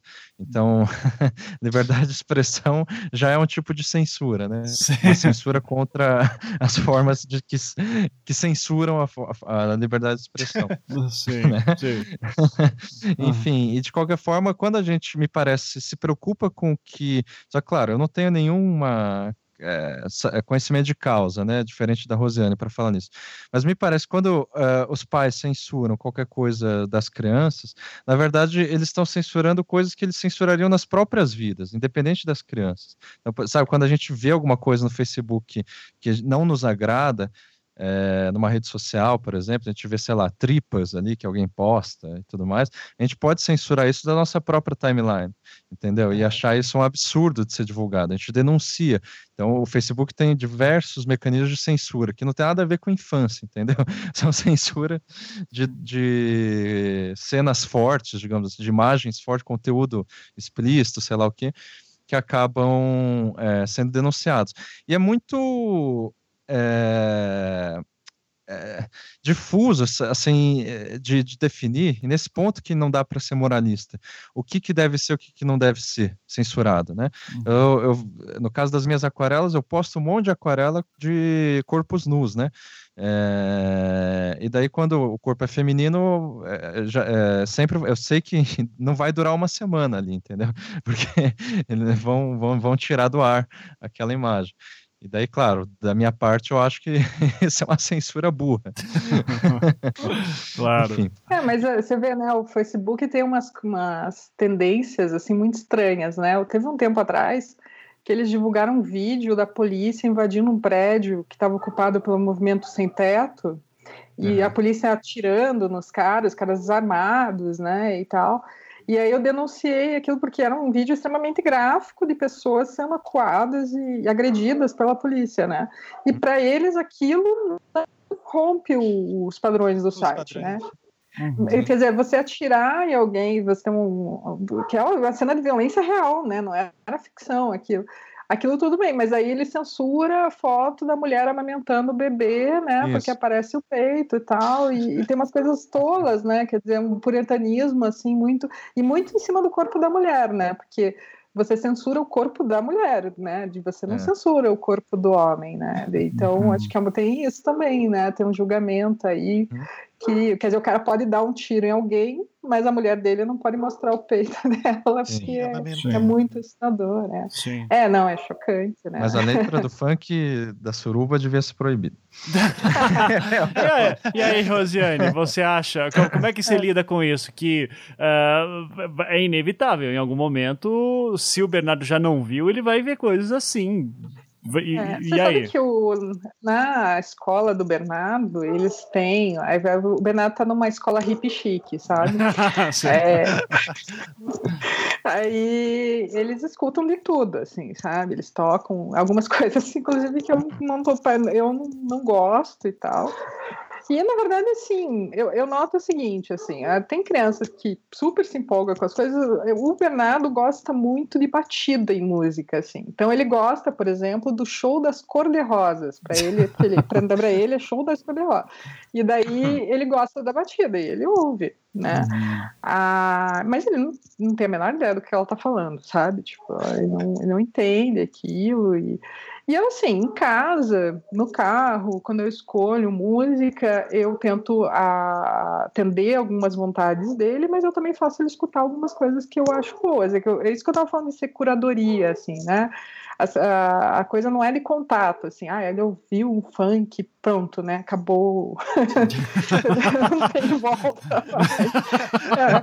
É, é, eu acho que é uma coisa assim de, de, de repertório mesmo, assim, né? Ele, ele ouve, o Rogério tem uma formação em música erudita, então ele ouve muito, o Bernardo gosta de ouvir.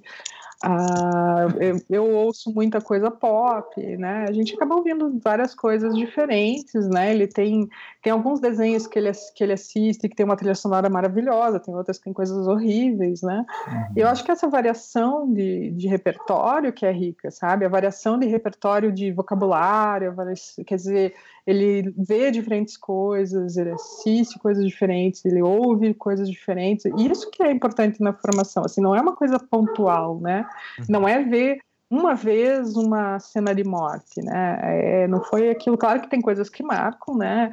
Até hoje o Bernardo lembra do cara que nos assaltou e lembra disso, e pergunta, ah, o cara estava armado, né, a mamãe e tal, isso aqui. Quer dizer, aquilo ficou com ele, mas ele tem várias outras coisas, inclusive a forma como a gente reagiu e deixou o cara levar o carro e, né, e, e, lidou com, bem com aquilo no final, e, e, é isso que fica, assim, acho que as coisas, é, a educação é uma questão de processo, né, é, é, tempo, assim, quer dizer, a menina lá tem medo do cachorro, né, no episódio, ah, você lida com aquilo no dia a dia, né, você, é que nem, né, até parece isso no, no episódio, que ela, depois que ela, ela desliga o filtro, a menina tem medo, ela atravessa, depois ela passa correndo e tal, até que no final ela, ela dá uma comidinha e faz carinho no cachorro. Quer dizer, eventualmente ela aprendeu a lidar com aquilo e tal e resolveu aquilo, né?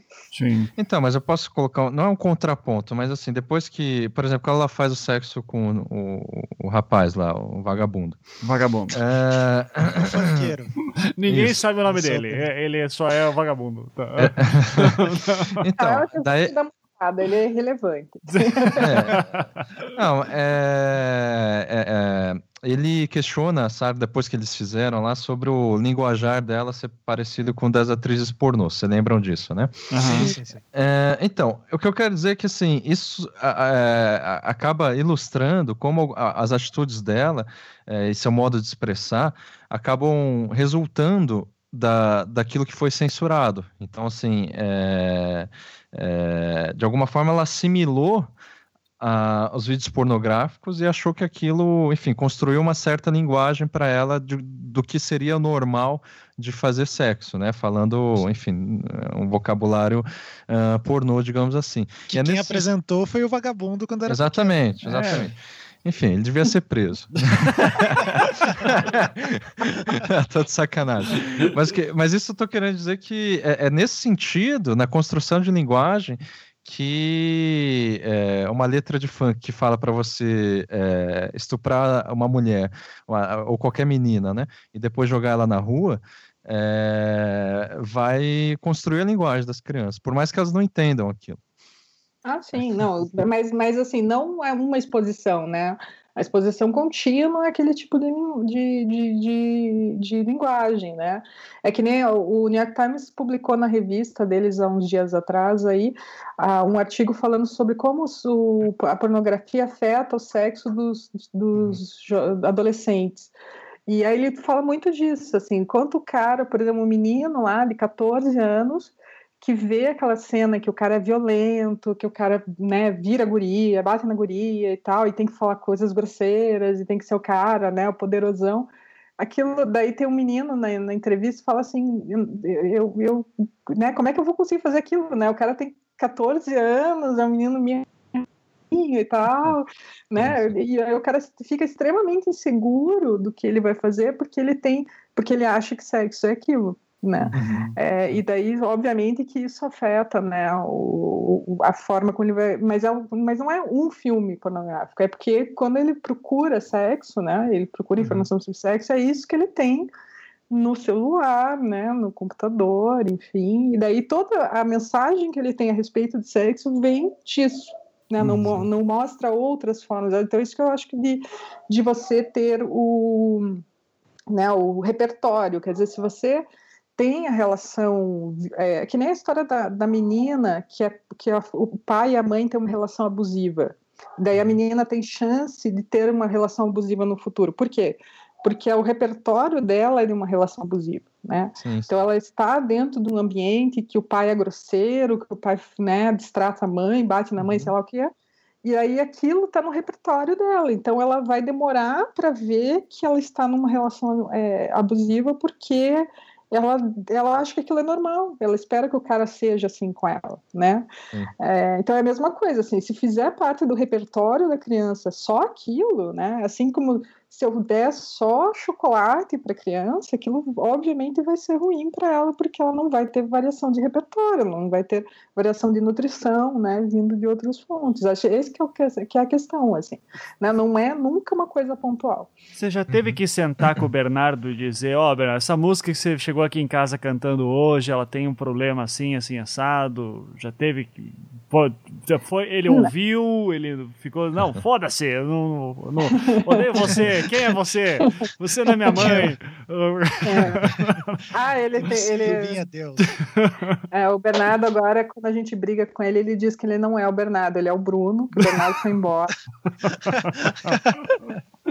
e, e que ele lida com isso. Mas você sabe que na escola eles tiveram um problema de palavrão né, de, de, das crianças começarem a falar palavrão, e daí eles, eles fizeram, né, as professoras falaram que, que tem palavrão, que não pode falar, que, que quando você fala palavrão surge bichinhos na boca e tal, que é uma abordagem que eu não sei se eu concordo, Nossa. mas é, e aí foi muito engraçado que o, o Bernardo ficou, acho, e ele não fala palavrão, porque a gente aqui, é, é, eu falo palavrão em algumas situações, mas em casa eu não tenho o hábito de falar palavrão. Aqui você pode falar à vontade, tá? Fica à vontade.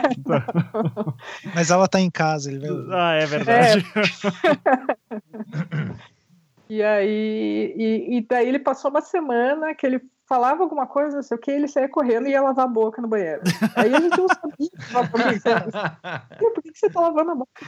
Aí que eu fui descobrir que teve essa história da escola e tal. ele ficou obcecado com isso, porque ele é muito literal, né? Se alguém diz que tem bichinho na boca, tem bichinho na boca e tem que se livrar Nossa. do bichinho. Aham, uhum. caramba. Mas, mas assim, vocês estavam falando que eu sei do. Mas assim, eu, eu na verdade não sei de quase nada, né? Porque eu tô na primeira infância ainda, né? Eu ainda vou passar pela pré-adolescência, ainda vou passar, eu ainda tenho perrengues para enfrentar. Ainda. Ainda vai repensar se usa o arcanjo ou não, né? Então vai, vai é. chegar na adolescência e vai estar tá, vai tá o problema.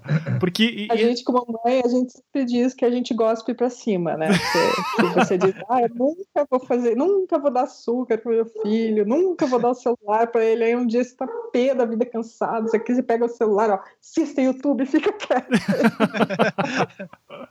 Sim, é, porque eu, eu tava lembrando acho que ontem hum. também, eu tava ouvindo Silverchair por algum motivo. E daí eu disse assim, cara, quanto tempo que eu não ouvia Silverchair? Daí eu lembrando de assim, eu indo para casa do meu amigo a pé, uh, num bairro ali aqui em Curitiba, né, o, o Guabiratuba, Jardim das Américas, ali que é perto, que é um bairro classe média alta, mas que é meio perigoso também. E eu andando assim, tipo, 8 horas da noite, com o Disque Man no bolso, e eu dizendo, caralho, velho, tipo, que perigo que eu passei, risco de vida, né?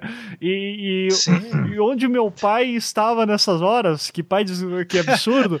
Né? é, e daí eu lembrando, se o meu pai quisesse me achar, como é que ele faria? É, eu já tinha celular naquela época, mas era celular que.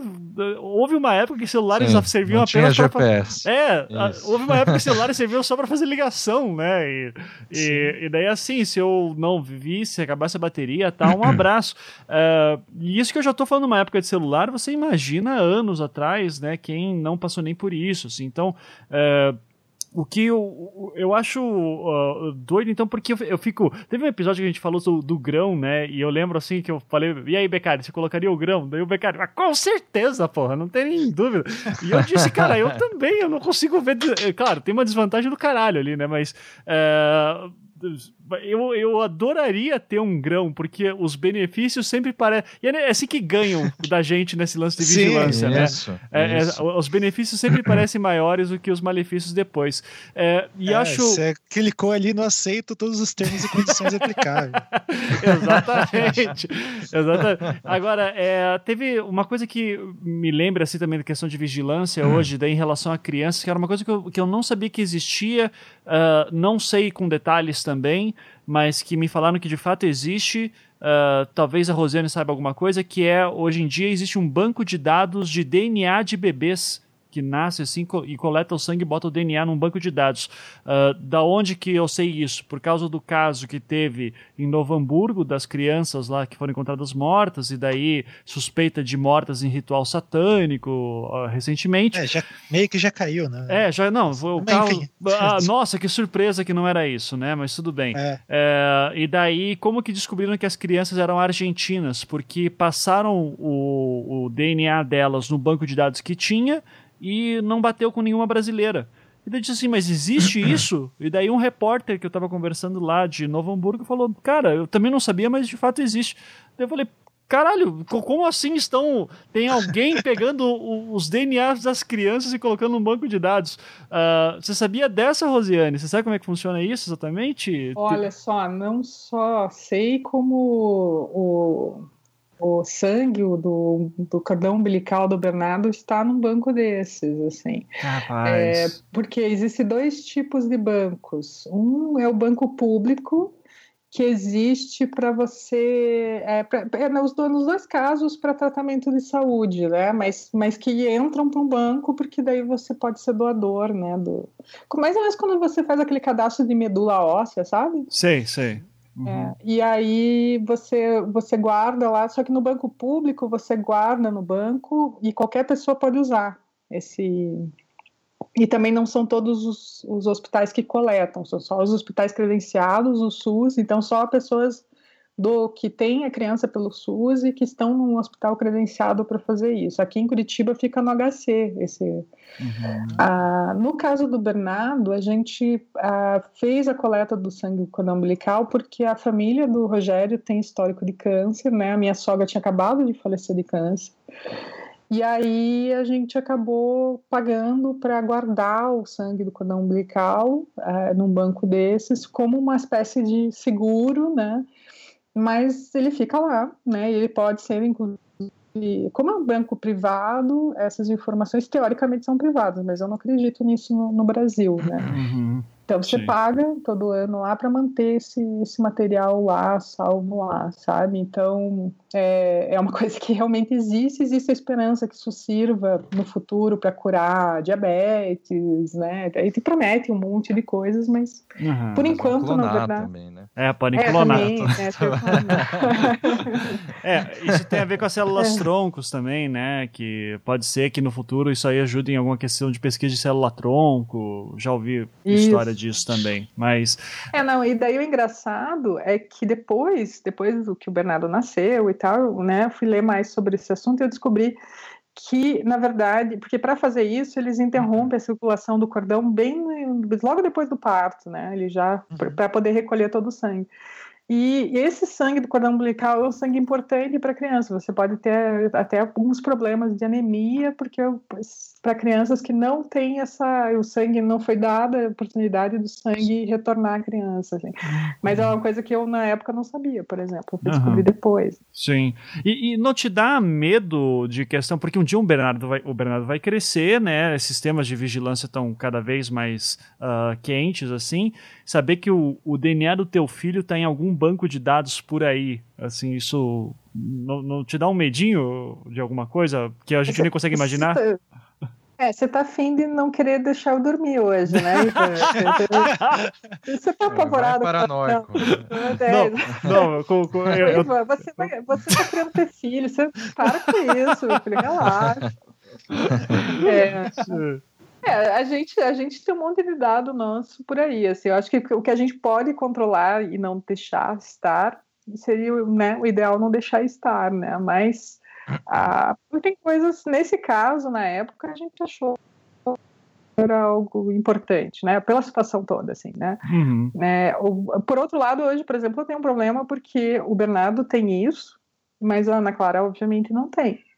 Uhum. Né? E aí tem aquela coisa de a gente não, quer, não queria ter um tratamento diferente, mas nesse caso não tem o que a gente fazer. Né? Assim como eu é. também não tenho uma foto da barriga da Ana, porque né, não, nasceu da barriga. Ah, mas por outro lado, assim, a gente, no, entre o Bernardo e a Ana Clara, a gente aprendeu muita coisa. A gente aprendeu, por exemplo, que, que, que ter, ter filho é perder o controle, assim, sabe? Você não tem controle sobre a maternidade. Uhum. Você não sabe, você tem, existem limites do que você vai controlar uh, na, na, na, vida do seu filho, na rotina do teu filho. Então, é, você tem que aprender a lidar com essa falta de controle. E aí, isso foi importante para a gente, porque quando a gente estava no processo de inscrição para adoção com a Ana, isso fez com que a gente tivesse muita tranquilidade em dizer sim para algumas coisas que acabaram sendo fundamentais no fato da gente ter é, sido indicado para a Ana e ter adotado ela tão rápido, enfim, porque a Ana é um bebê que nasceu prematuro, né? E por causa disso, porque ela, o bebê prematuro tem o um diagnóstico aberto, né, ele pode ter algum tipo de, de, problema por causa da prematuridade, as pessoas têm medo né, de adotar uma é. criança que pode ter um problema. Então ela passou por, ela foi indicada para alguns casais que não é, andaram com o processo, e aí a gente acabou, a gente ficou um mês e meio só na fila, né? Porque a gente aceitava a criança sem. sem é, porque a gente justamente aceitava isso, assim, sabe?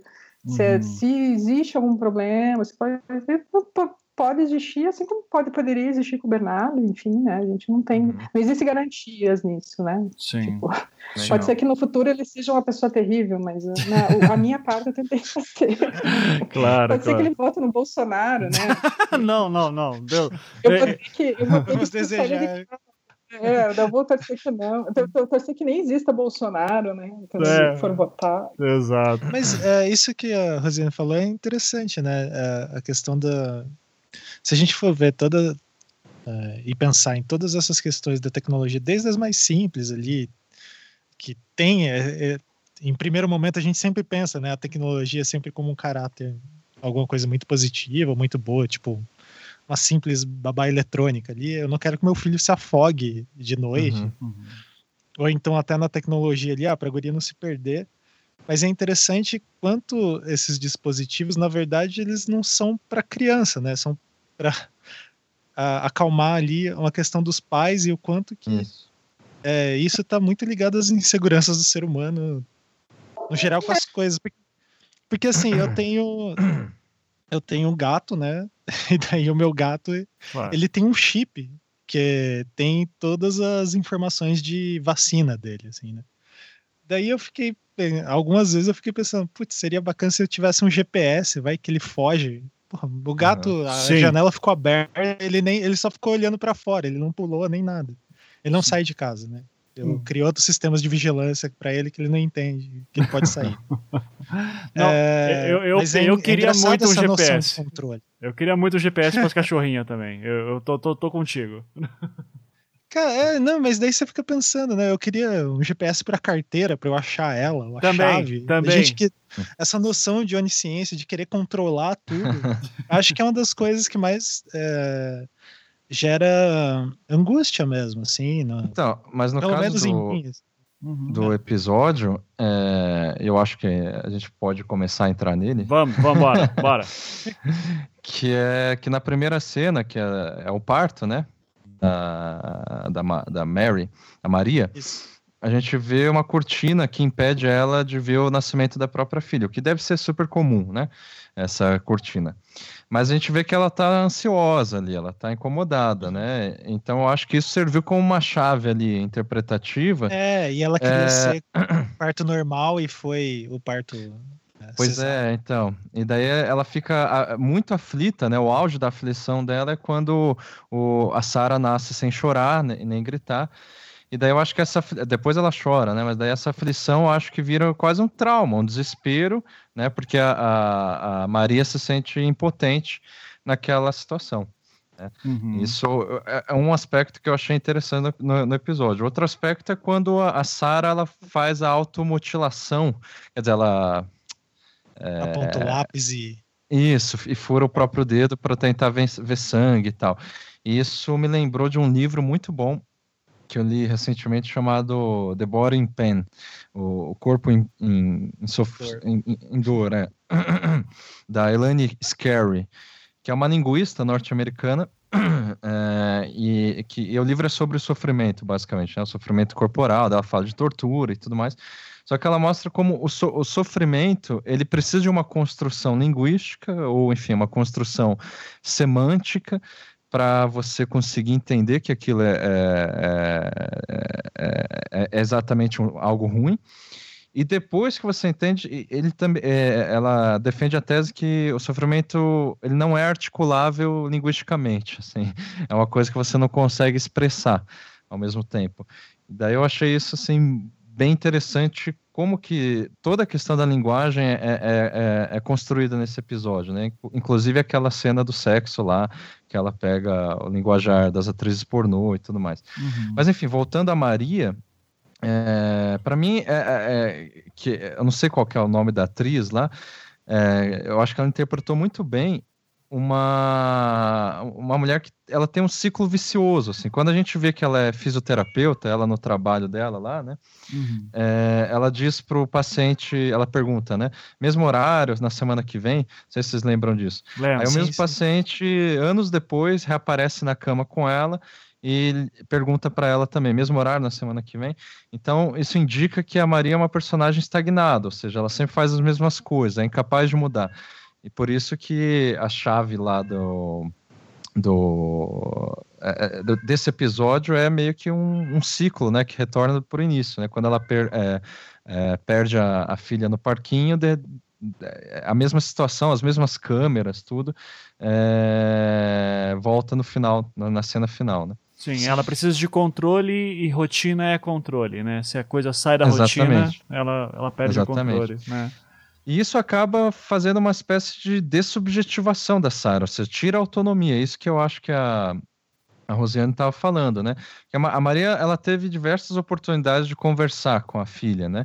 Mas ela nunca conversou, ela sempre preferiu culpar os outros, né? Inclusive o vagabundo lá, por exemplo, e isolar a filha do mundo, assim, do, do mundo dessas más influências, digamos assim. É, é, tem até o lance da vitamina, né? Que ela bota vitamina no, na, na, comida da guria para ela, quer dizer, uhum. ela ela não vai tentar fazer a menina aprender a fazer uma dieta, isso. né? Ela, não, vamos, vamos moer isso aqui, bater Sim. aqui você toma, né? É, por, e eu não então, vou nem te dizer o que, que, tem nisso, né? É, eu acho que mais do que simplesmente vigiar a filha, a, é a, a Maria ela interfere diretamente e secretamente né, na, na, na vida da filha dela. Porque isso também tem aquela coisa que é, é, quando a filha era criança, chamavam ela de dedo duro, né? Que ela dedura os coleguinhas da escola. Daí a gente deduz que ela dedura porque a mãe dela que dedura, né, no fim das contas, já uhum. que ela uhum. vê o que a filha está vendo, né, é... mesma coisa, enfim, ela interfere, ela censura o namorado, né, ela vai lá e dá bronca no, no vagabundo sem que ela saiba, dá a pílula contraceptiva, então é, é uma vigilância secreta e que implica uma interferência, interfer... um, um, controle mesmo, né, secreto da vida é... da, da filha. Essas são as questões, assim, superficiais que eu vi, né? Daí a questão filosófica, que eu, é, que eu assim, já que é um, um, um episódio que trata não só da maternidade, mas também, né, como a gente estava falando, de, de, vigilância e de educação e de infância, eu, eu, eu fiquei pensando, assim, justamente na, na, invenção da infância, né? Quem é que inventou essa questão? Que é uma coisa que a gente vê lá na educação. Foram os românticos. E, geralmente... Foram os românticos. É, quase isso, né? Um dos românticos, principalmente. A, culpa que é o, sempre é dos românticos, Beccari. É, é. Isso tudo, tudo que é o Rousseau, né? É, sim. É. O Rousseau, que foi um dos primeiros a atribuir à infância uh, ou às crianças, melhor dizendo, um modo de ver específico, um modo de pensar e sentir que é diferente do modo é, adulto, né? Então ele não, não apenas inventou a infância, como ele inventou o mundo adulto. Né? É, eu lembro que é, estudando lá para o doutorado na, na USP, é, eu peguei um texto do Philippe Arrier, que é um historiador, né? Uhum. Que, que diz que na Idade Média as crianças, tanto nobres quanto camponesas, elas cresciam apartadas dos pais, então separadas, né? E, aprendi, e elas aprendiam no convívio com os adultos é, o que elas deveriam saber. Então não tinha nenhum, nenhuma vigilância, nenhum controle se, se, a criança sumia tudo bem, tá ligado? É, eles eram adultos inexperientes, né? É, eram adultos em miniatura, essa é a questão. Eu acho interessante trazer isso, de, de relativizar como é, a, a, invenção da infância, ela tá, assim como o cristianismo, né, a, a, a cultura cristã, ela tá impregnada né, em nós, assim, a gente não consegue conceber uh, uma criança sem é, da mesma forma como na Idade Média, ou seja, livre totalmente no mundo, sem nem, nem sei se o filho é meu, foda-se também e tudo mais. A partir do século XVII, é, que era um século de muitas guerras na Europa, né? É, e também onde começou a, a se criar os colégios, surge a preocupação de isolar as crianças do convívio com os mais velhos. Então, antes elas já eram isoladas do convívio com os próprios pais. Aí no século XVII, assim, ah, elas não podem ser viver é, junto com os mais velhos, então elas devem viver isoladas na, no, no, colégio, que era também uma coisa de, de, de isolamento, como que é? é eu esqueci o termo para isso, mas que você Retiro deixa. A, de, de si. Isso, é ah. isso. É, é, é tipo não é pensionato. Internato. Internato, Internato. obrigado, obrigado. que é uma espécie de quarentena social, no fim das contas, né? Elas eram isoladas muitas vezes justamente pelos colégios cristãos, né? E daí é só no século XIX Só no século XIX que a gente tem a divisão das séries escolares por idades. Antes não tinha essa divisão por idade. Então, é, e, e, o Rousseau fica aí no século XVIII ainda, né? não é nem no século XIX. Precisou da invenção da, da, da, infância iluminista, né? não só Rousseau, Rousseau é o mais conhecido, mas o próprio Kant também já escreve, é, escreveu sobre isso, é, sobre a, a, a, é, os modos particulares da, da, das crianças entenderem o mundo e tudo mais.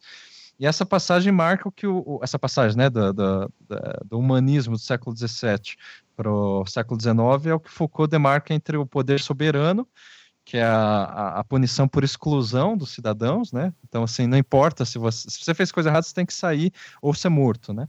E, o, e depois, no século XIX, o poder disciplinar, que é daí, ao, ao invés de você excluir as pessoas, você vai corrigir moralmente, uh, nos termos dos Foucault, uh, corpos economicamente rentáveis, né? Uhum. e aí surgem as prisões. Mas, voltando para o Rousseau, né? Pensando assim que é, é, é, ele pensou inclusive na, em termos de idade, né? Porque, segundo ele, é somente quando se completa é, é, no período de 15 a 20 anos de idade que você deve aplicar a educação moral, como daí falando de justiça, deveres sociais, responsabilidades e tudo mais. Antes disso, a criança, segundo o Rousseau, não deve ser exposta a, a, essas questões.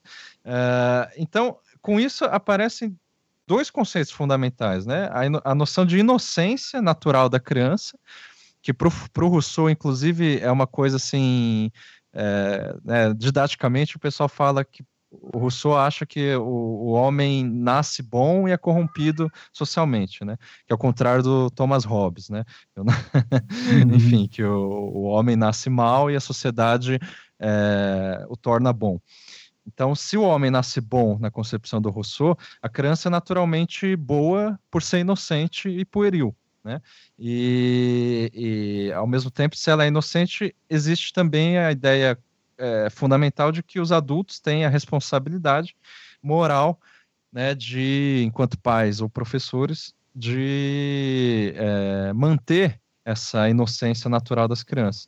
Então, essa educação parental, para o Rousseau, é, que deve preservar essa bondade natural, né, é, evitando que a sociedade o corrompa, é basicamente um processo de desescolarização, inclusive. Assim, hoje em dia essa discussão, eu acho que a Rosiane já deve ter passado por isso, ou enfim, ouvido falar da ideia de você tirar a criança da escola, e enfim, né, ter uma educação diferenciada, não sei o que, o que costuma ser hoje em dia muito elitista, né? Uh, mas justamente com essa ideia de que a sociedade ou a própria escola possa corromper as crianças, né? Uhum. Então, é, no caso do episódio é, do Black Mirror, é, a gente vê que sobrevive ainda essa ideia de que a infância deve ser preservada né, do contato com certas esferas da vida adulta, que é o que a, a, a Maria tenta censurar da filha. Né? Sim. É, posso é, fazer uma conexão aí com o que Vai, você manda terminou? Ver, manda ver. Sim, sim. É, é que você estava falando dessa questão histórica, né? E é, eu eu lembro muito do Postman, né, que fala que, o, que a infância surgiu a partir do momento em que a criança deixou de ser mão de obra, né, e ela pôde viver como criança, enfim. Isso. E aí eu acho que isso tem uma conexão muito forte que o, o episódio fala que ela é mãe, a, a Maria é mãe solteira, né, e, e para mim eu tive a seguinte interpretação a respeito disso, assim, a gente é, no passado em que a mulher não era uma força de trabalho tão importante, né, na, economicamente na família, ela tinha um ambiente em que ela era mãe, é, que você convivia com mães, você convivia com crianças, e você tinha um preparo para ser mãe, né? Uhum. É, você, você tinha, você, você casava e você estava junto ali com a família, né? Então, de repente, tu, teus irmãos, teus primos casaram e todo mundo está perto e todo mundo tem filho junto e todo mundo passa por essas coisas. Então, é uma coisa que passa né, de um para o outro, né? O que, que faz, o que não faz, né? Onde que vai, o que, que acontece. E as crianças meio que crescem juntas, porque tem aquela história né, de que a criança precisa de uma vila para criar uma criança, né? E hoje a gente tem um, um, uma pressão financeira muito grande sobre os casais. É difícil você ter um casal classe média hoje que viva só de uma de um é, de um salário, né? Só de uma renda. É, então a mulher tem que estar no trabalho, ela adia a, a maternidade e ela é, não tem essa, esse grupo de apoio, às vezes ah, por exemplo, os avós, é muito comum hoje na classe média você ter, os avós trabalham ainda, quer dizer, ou não moram junto, na mesma cidade, então você não tem essa rede de apoio, né? Mas por outro lado, a mulher continua sendo a, ela é a responsável pela criança, né? Ela é a responsável principal da criança. Isso é uma pressão muito forte, assim, mesmo quando você tem um casal em que existe uma divisão, ali existe uma parceria dos dois para cuidar dos filhos, socialmente a, a, mulher é sempre mãe solteira, né? Todos nós somos mães solteiras, assim, porque a, a responsabilidade é nossa, né? Se a criança foi sem blusa para a escola, se ela, se você esqueceu de assinar a agenda, eles ligam para a mãe, né? O recadinho na escola vem, mãezinha né? Isso, isso. Eu já cansei de ir em médico e só poder entrar eu e o bebê, não pode entrar o, o homem, né? Porque o homem está ali só para dirigir a gente até ali, porque, não, obviamente, eu não dirijo. ah, e, e, daí, então, existe uma pressão muito grande em cima da, da mulher, sabe? Eu, eu sinto assim que. E daí essa pressão, assim, porque tem aquela cena que aquela menina fugiu, né? Que a menina foi atrás do gato. E assim, a mãe é a culpada, né? Como é que ela perdeu a criança, né? tipo, acho que eu, eu, mesmo com toda a minha discussão sobre isso, no momento que ela estava conversando, dá vontade de, olha frente, mulher, Porque a culpa, a culpa é dela, né? Se vocês lembram daquele, né, Precisamos Falar sobre o Kevin, né? Não sei se vocês assistiram. Sim, sim, sim. Acho que aquilo é uma alegoria fundamental, né? Que o Caio o pai, a irmã, e deixa a mãe viva e a mãe é escorraçada por todo mundo, porque obviamente né, a culpa é dela, né? Ela que criou aquele monstro, né? É, porque a mulher leva isso nas costas, assim. E daí isso que faz com que você, de repente, fique desesperada por soluções que te ajudem a, a, cumprir esse papel, que é um papel gigantesco, né? Porque você ser responsável pela segurança de alguém é uma coisa enorme, né? É, é bem sempre falam né, do, do efeito do parto e você trazer a criança, é uma coisa assustadora, assim, eu lembro que eu passei acho que uma semana desejando fervorosamente que o Bernardo voltasse para a barriga, assim, porque a barriga, uhum. sabia o que estava acontecendo, né? Uhum. Ah, e porque você, é, né, é, claro, obviamente tem a tua preocupação de mãe, a tua preocupação com a criança, mas também tem essa coisa assim, a culpa é sua, né? Você que vai ter que responder por aquilo, você que, se a criança fez, se aconteceu alguma coisa com a criança, né? você que vai. Porque o pai. É, o pai é assim, ai, que bonitinho, ele tentou vestir o bebê. Aham, sim. Uhum. O pai ajuda, né? É. É, é tipo, ai, que fofo, né? Ele dá comidinha. Agora a gente é, é o completamente pai, O pai tenta, né? O pai sempre tenta, nunca tem obrigação, é. né? Então... É, não, é, é. complicado, assim. É. é engraçado que eu amamentei o Bernardo e a Ana Clara não, não conseguia amamentar, né? E daí, quando eu amamentava o Bernardo, eu amamentei ele até um ano e três meses, tem a coisa do mas você amamenta ainda, né? Uhum. Por que você amamenta? Aí a Ana Clara, né, ela é super pequenininha, ela parece um bebê meio menor que ela, e daí, volta e meia, eu tô dando uma madeira para ela em algum lugar. Mas você não tentou dar o peito? Aí eu pensei, não é, tem tipo, como acertar. Tá não, não. É, então, essa pressão é uma pressão, assim, que entre as minhas amigas, pessoas, pessoas de grupos que a gente discute, essa é uma coisa muito presente na vida materna. Então, eu entendo a mãe que quer colocar a coleirinha na criança, né? Vocês já devem ter visto a coleirinha. Sim, sim acho Existe. show. Vou comprar umas 10 é. quando tiver também. a gente você... apelidou isso de criança, as crianças que estão sendo carregadas com a coleirinha. Não, mas assim, eu, eu, eu entendo. Eu, é, minha mãe, ela, na primeira vez que ela viu isso, assim, ela até me mandou uma mensagem. Se isso existe, porque eu não pensei nisso quando você era pequena. Assim. que eu vivia correndo, fugindo, essas coisas. Sim. Eu entendo, eu, eu entendo a mulher lá. É, sim. É, não, imagina, né? Você vai num lugar cheio de gente, assim, e, e criança é um bicho meio louco. Né? Eles resolvem que eles vão correr, eles correm. Né? e você normalmente, assim, você tá com a criança, o carrinho carrinho, bebê conforto, uma bolsa, kit completo, né? kit completo, tipo 50 quilos de, de acessórios e tal. E você tem que sair correndo que nem uma louca, né? Sim, sim.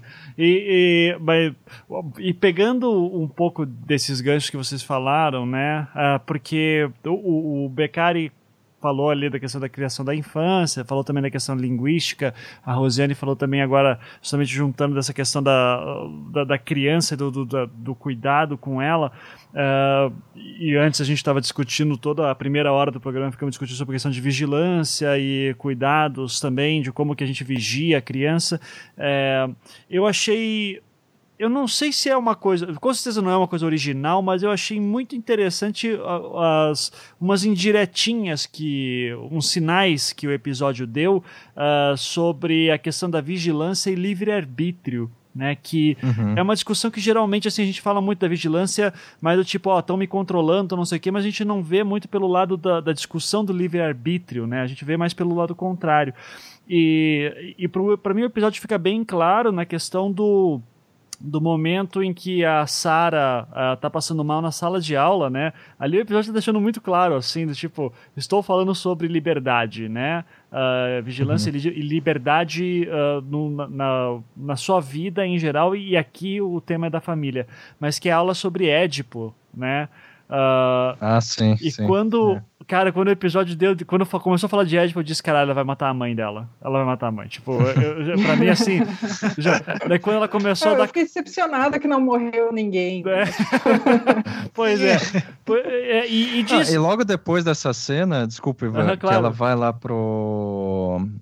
Pra enfermaria, ah, né? O que, que é que? Pra enfermaria, pra enfermaria isso, que uhum. uma cara tinha falado lá que a a, enfermeira fala se, se, ela pergunta se ela fala que não é, se, se ela, ela quiser, pode não... tirar do relatório é né? uhum. exatamente isso também eu acho que tem a ver assim com essa questão da de que você estava falando da vigilância eu acho que a, a, questão toda não sei se é para esse caminho que você ia Ivan não, mas tem a ver com o ambiente escolar ali nesse, nessa cena pelo menos né uhum. como um ambiente assim é, é, onde de alguma forma você tem miniatura ali é, uma série de vigilâncias, né, ou enfim, uma, uma série de, de normas a serem cumpridas, e daí quando um aluno é encaminhado a um especialista, como um psicólogo, uma enfermeira no caso, um psicopedagogo, né, a psicopedagogia, que é a grande, é, um tema quente aí da educação, é, para tentar tratar de algum distúrbio. No caso, é, foi apenas é, fisiológico, né? Mas geralmente pode ser de ordem cognitiva, comportamental. É, quando você faz isso, você está pedindo, ou você está pressupondo explicitamente que haja um profissional externo, externo tanto nas relações familiares, né, tanto a, a família, quanto a, as relações escolares, né, que é o psicopedagogo, para se responsabilizar e tratar daquele problema. Uhum. E, no fim das contas, enfim, isso que eu acho é uma coisa. Nos tangencia né, o, o, o episódio, mas que eu acho interessante de, de, de, pensar justamente assim como que a criança ela é apartada um, do contexto em que o problema surgiu geralmente na escola ou na, na família mesmo, né? Muitas uhum. vezes, é, ou entre os próprios colega, colegas dela. Ou seja, não é nem. Na, daí também pode ser na escola, mas pode ser fora da escola. De Sim. modo que o, o, problema da criança aparece como uma disfunção, já que ela está isolada desse contexto, né? Então, a, a, a, é, aparece essa ideia de disfunção ou uma anomalia individual, quando na, quando na verdade, muitas vezes a criança é apenas porta-voz de problemas que não são delas. Sim, sim. Que é o caso do episódio, entendeu? O problema maior ali é a mãe dela, né? Sim, sim. sim, não, sim. A eu... culpa é sempre da mãe. Né? não tem como. Não tem Nesse como. caso é porque não tem pai, eu não tô dizendo que é Aí, de novo, né? Tipo... Não, e, e, por isso que eu achei é, poderoso e muito inteligente. Claro, é, é, óbvio, mas eu achei muito inteligente, muito legal eles uh, fazer a cena da sala de aula com o Édipo, né? Porque daí você vai ver de há quanto tempo que, mesmo que. há quanto tempo se discute essas coisas de formas diferentes, né? Uh, os gregos antigos não vão ter uma noção da inocência da criança, mas estão pensando de até que ponto que eu sou livre a partir dos momentos, a partir do momento que os deuses ditam o meu destino, né? Uh, e daí, quem que, quem que é a função dos deuses gregos hoje em dia? Uh, por um tempo, deus católico, cristão, Uh, depois virou o, o Estado, o que, que, vai vir depois? Depois a gente começa a falar dos pais, daí os pais como essa figura também que tem que estar presente todo momento. É, a ponto daí que a gente encontra no mito grego o Édipo que mata o próprio pai sem nem saber disso e depois se cega, né? Bota... Uhum. Então eu achei poderoso isso porque a partir do momento que quebra o, o, tablet lá do arcanjo, ele, ele, a menina cegou a mãe, né? Ela acaba cegando uhum. a mãe de, de certa forma. Uh, ao mesmo tempo que ela também quebra o link dos olhos da, dela com a mãe também. Então eu não penso nem tanto na morte do pai, né? Que seria a morte da mãe ali no caso, mas na, na questão da cegueira de Édipo depois, né? Quando ele se amaldiçoa e acaba cegando os próprios olhos. Uh, eu achei. É, se, a, se, ela tivesse ficado cega, ia ser mais interessante né, desse ponto de vista. É, é, uma metáfora, né, cara? A gente briga com metáfora. Né? é, mas eu achei, achei poderoso naquele momento, assim, achei bacana e o. Agora. Não. E Mas, um contraponto que eu acho. Manda ver. Diga, Ivan. Não, não, é que não, só, eu... só, só para terminar, quem fala é, muito é, de Édipo daí e faz, vai trabalhar muito com Édipo em relação dos pais e mães, Freud de novo, né? Então, como Freud acaba voltando, uh, por mais que esteja enterrado, ultrapassado e tudo isso, sempre traz alguma questão de Freud e os seus uhum. estudos sobre relação dos pais e filhos, né? Uh, é, mas isso sim. também tem, é, isso tem uma ligação forte com a questão da autonomia, né? Porque o, o, a construção da personalidade da criança passa por um rompimento dela é, desse, desse segundo cordão umbilical, assim, né? Porque tem aquela história de que o bebê, depois que ele nasce, ele leva um tempo para entender que ele é uma pessoa de, separada da mãe, né? Uhum. É, porque durante muito tempo ele é parte integrante da mãe, mesmo depois de nascido, né? Ele é muito dependente fisicamente da mãe. Ah, e só que tem essa questão essa dependência de duas mãos, né? Por um lado, a criança depende muito da, da mãe, é, por outro, o pai, a mãe, ele também depende muito da criança, ele passa a viver em torno daquilo, e daí, no momento que de repente a criança precisa romper esse, esse, esse cordão para daí se firmar como uma pessoa independente, né? Eu sempre eu fiquei pensando, na hora que botaram um implante na menina, eu fiquei pensando assim, o quanto a gente ali na pré-adolescência, adolescência, a gente testa as diferentes personalidades, né? Quem que nunca foi pessoas diferentes em diferentes ambientes, né? Se era de um jeito, num grupinho de amigos, e era outra pessoa na reunião de família de domingo, porque você está testando os teus limites, né? O que, que você pode falar, o que, que você não pode falar, o que, que você pode fazer, hum. como é que você pode se comportar, como é que você pode se vestir, né? E, e isso é um rompimento, porque é o um momento que os pais não, não não podem mais ter controle sobre esses detalhes da vida. A pessoa tem que construir a personalidade dela. Tem que dizer, não, eu sou uma pessoa que usa tal roupa, eu sou uma pessoa que fala palavrão, que não fala palavrão.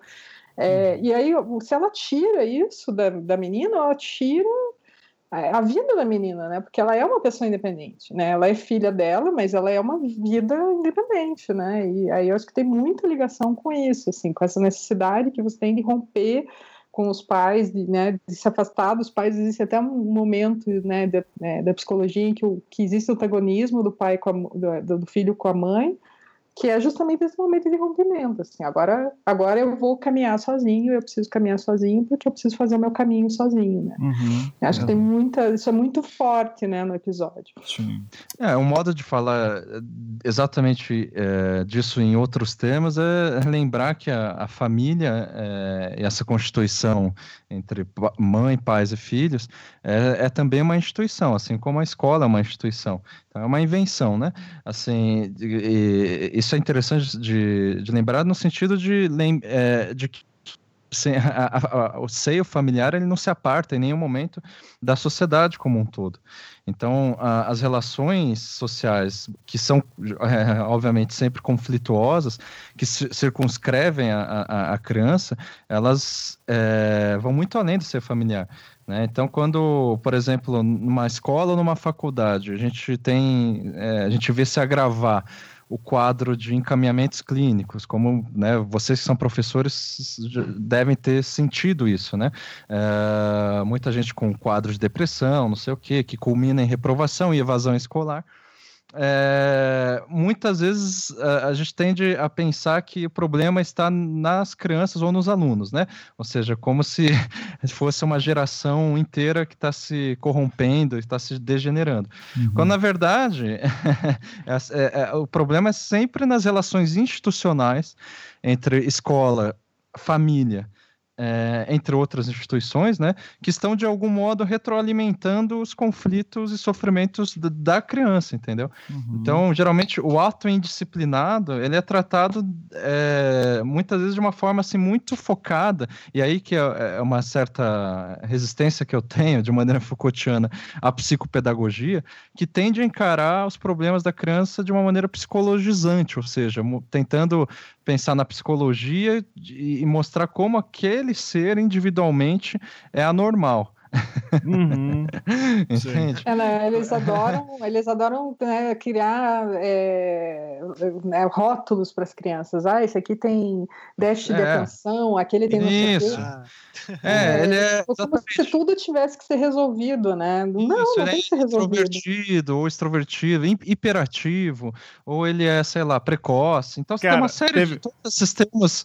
Diga, diga. Te, te, quando eu dava aula pro Ankara, teve uma certa pessoa numa certa reunião que falou sobre a sala do Ankara. Assim, pra quem não sabe, eu fui professor do Ankara, né? Anos sim, atrás, sim. em outra vida. E, exatamente 10 anos. Assim. Exatamente assim. 10 anos, que absurdo. Você tá velha pra daí, meus, Meu aluno fazendo doutorado, imagine como eu me sinto. uh, e, e, daí alguém usou o termo, não, porque nessa, nessa sala existem é, lideranças, ne lideranças é. negativas. Lideranças negativas. Eu disse... Liderança negativa quer dizer, eu tô de saco cheio da outra. É, eu, eu ficava olhando assim, tipo, da onde se tira esses termos, gente? Que, que absurdo. Mas enfim, entendo Não, bem e o pior é que eram pessoas. Reunião de. Desculpa, pode falar. Não, eram pessoas, só um parênteses, eram pessoas que é, tinham feito pós-graduação em educação e essas coisas. Sempre, né? É, tá vendo? Tá vendo? E adoravam bater no peito para falar disso. Mas, é. É. Não, mas eu, eu, eu acho que é, toda reunião de professores que eu já participei sempre tem isso, assim, como vamos resolver tal aluno? Não, o aluno tem que se resolver por conta própria, né? Deixa o aluno, né? Ele, se, ele, se ele precisa, né? A gente faz o possível, a gente dá as ferramentas, mas, é, mas essa, essa é, uma, é uma coisa muito da característica nossa, né? A gente sempre acha que tem um gadget, um algoritmo, um, alguma coisa que Técnica, vai resolver né? o problema, é, quer dizer, eles estão resolvendo um problema, né? Tem uma, tem uma técnica, agora tem essa história de mindfulness, né? Isso. Não, é uma técnica para você se liberar do estresse. Não, você se libera do estresse quando você não trabalha 80 horas por semana. Exatamente. E, e, não e tem, tem, que ir para a faculdade depois. É, não, uhum. e tem 10 mil negativo na conta e cartão de crédito estourado. Tipo, isso é ativar Não, e tem outra questão, né? Que perfaz essa complexidade da sala de aula, que assim, cada aluno antes de ter problemas psicológicos, é, é, filho de uma família específica, integra uma determinada é, classe social, né, é, estuda em determinada escola, que vai ter seus problemas também, tem aulas com determinados professores, como o Ivan, que é um professor problema. Uhum. Então... que obviamente é um professor problema. Exato. Não, mas ou seja, o que está em jogo na prática é, são as relações tensas entre a família e a escola, como cliente e, e uma empresa que está dando um serviço. Isso acerca da responsabilidade de quem deve educar o quê, quem se responsabiliza pela educação infantil, quais os limites e contradições entre o que se ensina na escola e o que se aprende em casa. Então, nesse contexto, a escola se assemelha ao mercado pedagógico, né, nos termos do Paulo Freire. Né? Olha, eu citando Paulo Freire. Tá Olha tá aí, maravilha. Opa! Ou seja, os professores né, é, e, e, e, e, os clientes, né? Os clientes não são nem os alunos, são os pais, né? Ele, é, é, passam a, a se endividar reciprocamente por meio desse aluno problema.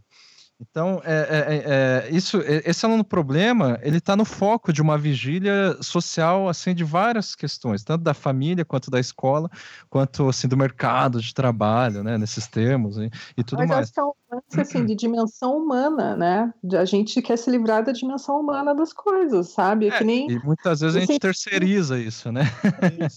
É, não, quer dizer assim, eu posso, por exemplo, né, agora você tem essa coisa do, eu tenho uma metodologia de ensino, né? Ah, essa metodologia de ensino vai resolver todos os problemas.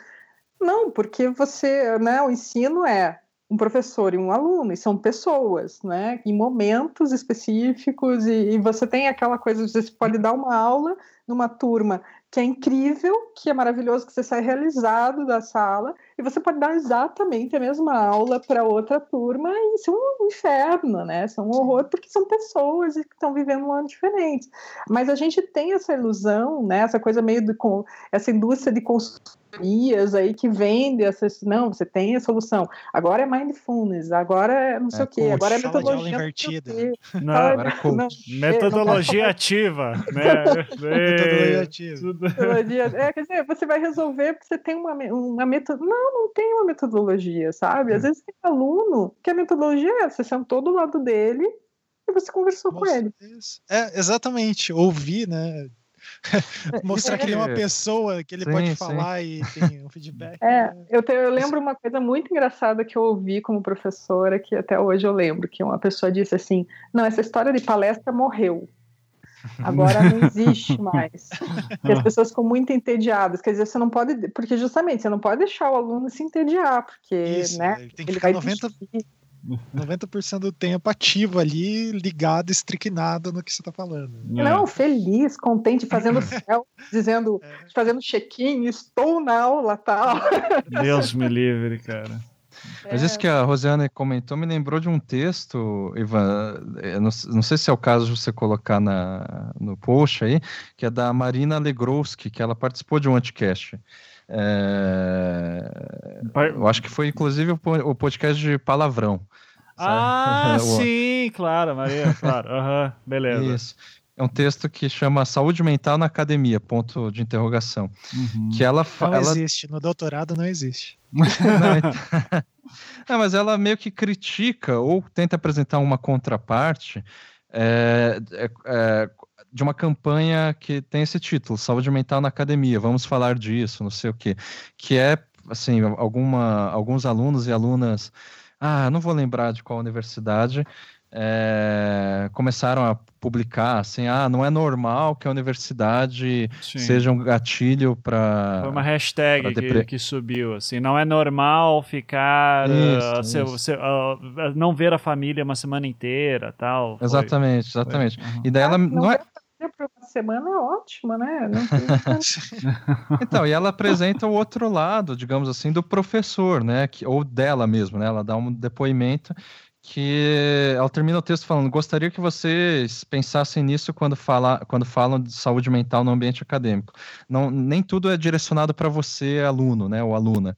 É, ou seja, ela meio que eh, dá uma alfinetada. Eu, é a minha interpretação agora, tá? Eu posso estar distorcendo o texto manda dela. Ver, manda ver de que o, o, aluno às vezes ele se sente muito como centro das atenções e tudo está direcionado para isso mesmo, né? Como eu estava dizendo, é, principalmente assim quando se trata de uma relação mercadológica, né? Quem é que é responsável por educar e por ensinar e tudo mais? Quem é que está pagando para isso e tudo mais? Uh, de é, assim, do aluno se sentir muitas vezes é, é, incomodado com uma coisa que não é culpa do professor, mas né, nessa campanha o alvo é o professor. Uh, e, que, e daí ela basicamente esclarece no texto isso, assim, que existe uma série de, de, de esferas sociais, como a própria família, ou a própria universidade, né, no caso, que tem todas as suas normas e tudo mais, que vai, claro, às vezes acarretar, funcionar como gatilho para a saúde mental. Né? Então, ela simplesmente fala: ó, a culpa não é só do professor.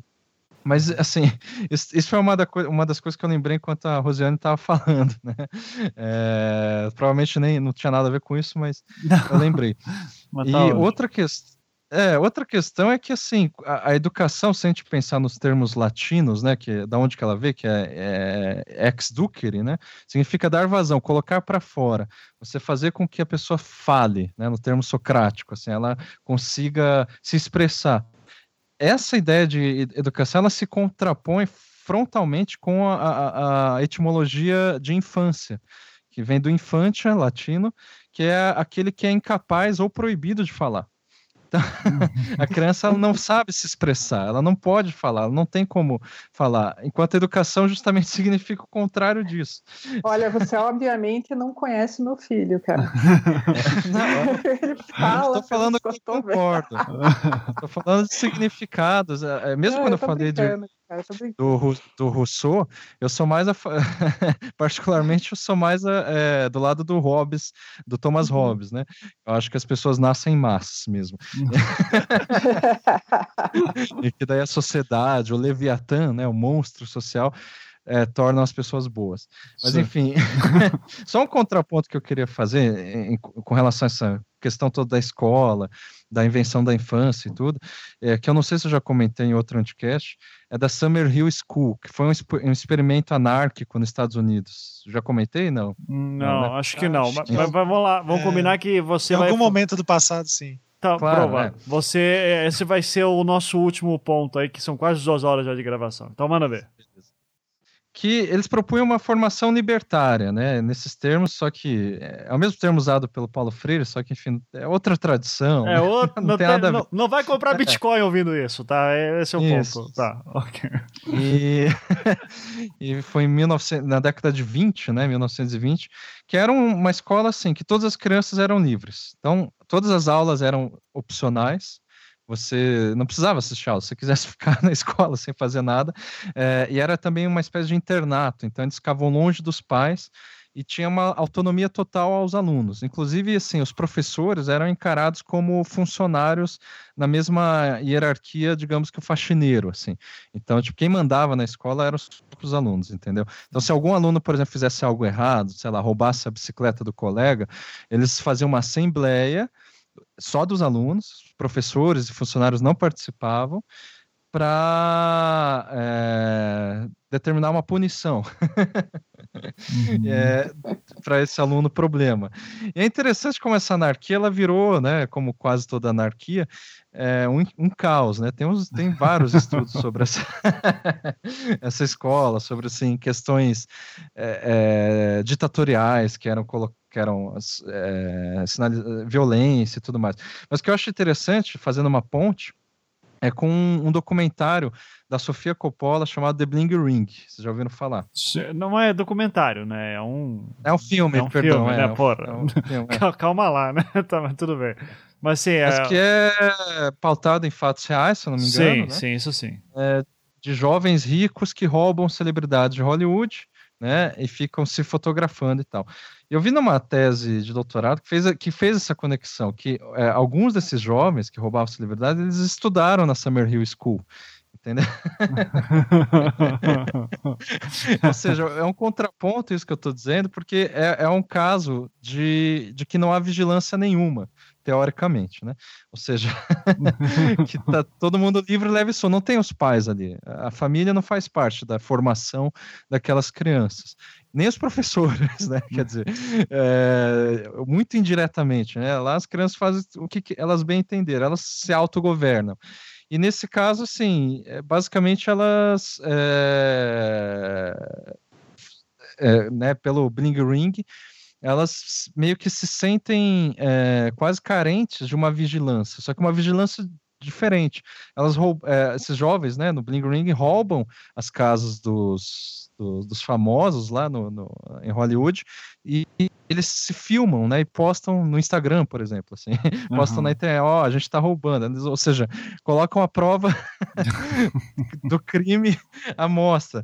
E daí na tese que eu li, enfim, for, do Júlio Gropa de Aquino, lá da, da USP, mostra como é, essa falta de limite, no fim das contas, forçaram eles a, ó, a gente quer ser preso, basicamente, né? porque, porque a gente não foi vigilado, vigiado, enfim. Sim, sim. É, é um bom filme, por aí. sinal. É um bom filme, por sinal. Que eles ficaram famosos, principalmente quando entraram na casa da, da Paris Hilton, né? Foi que daí Isso.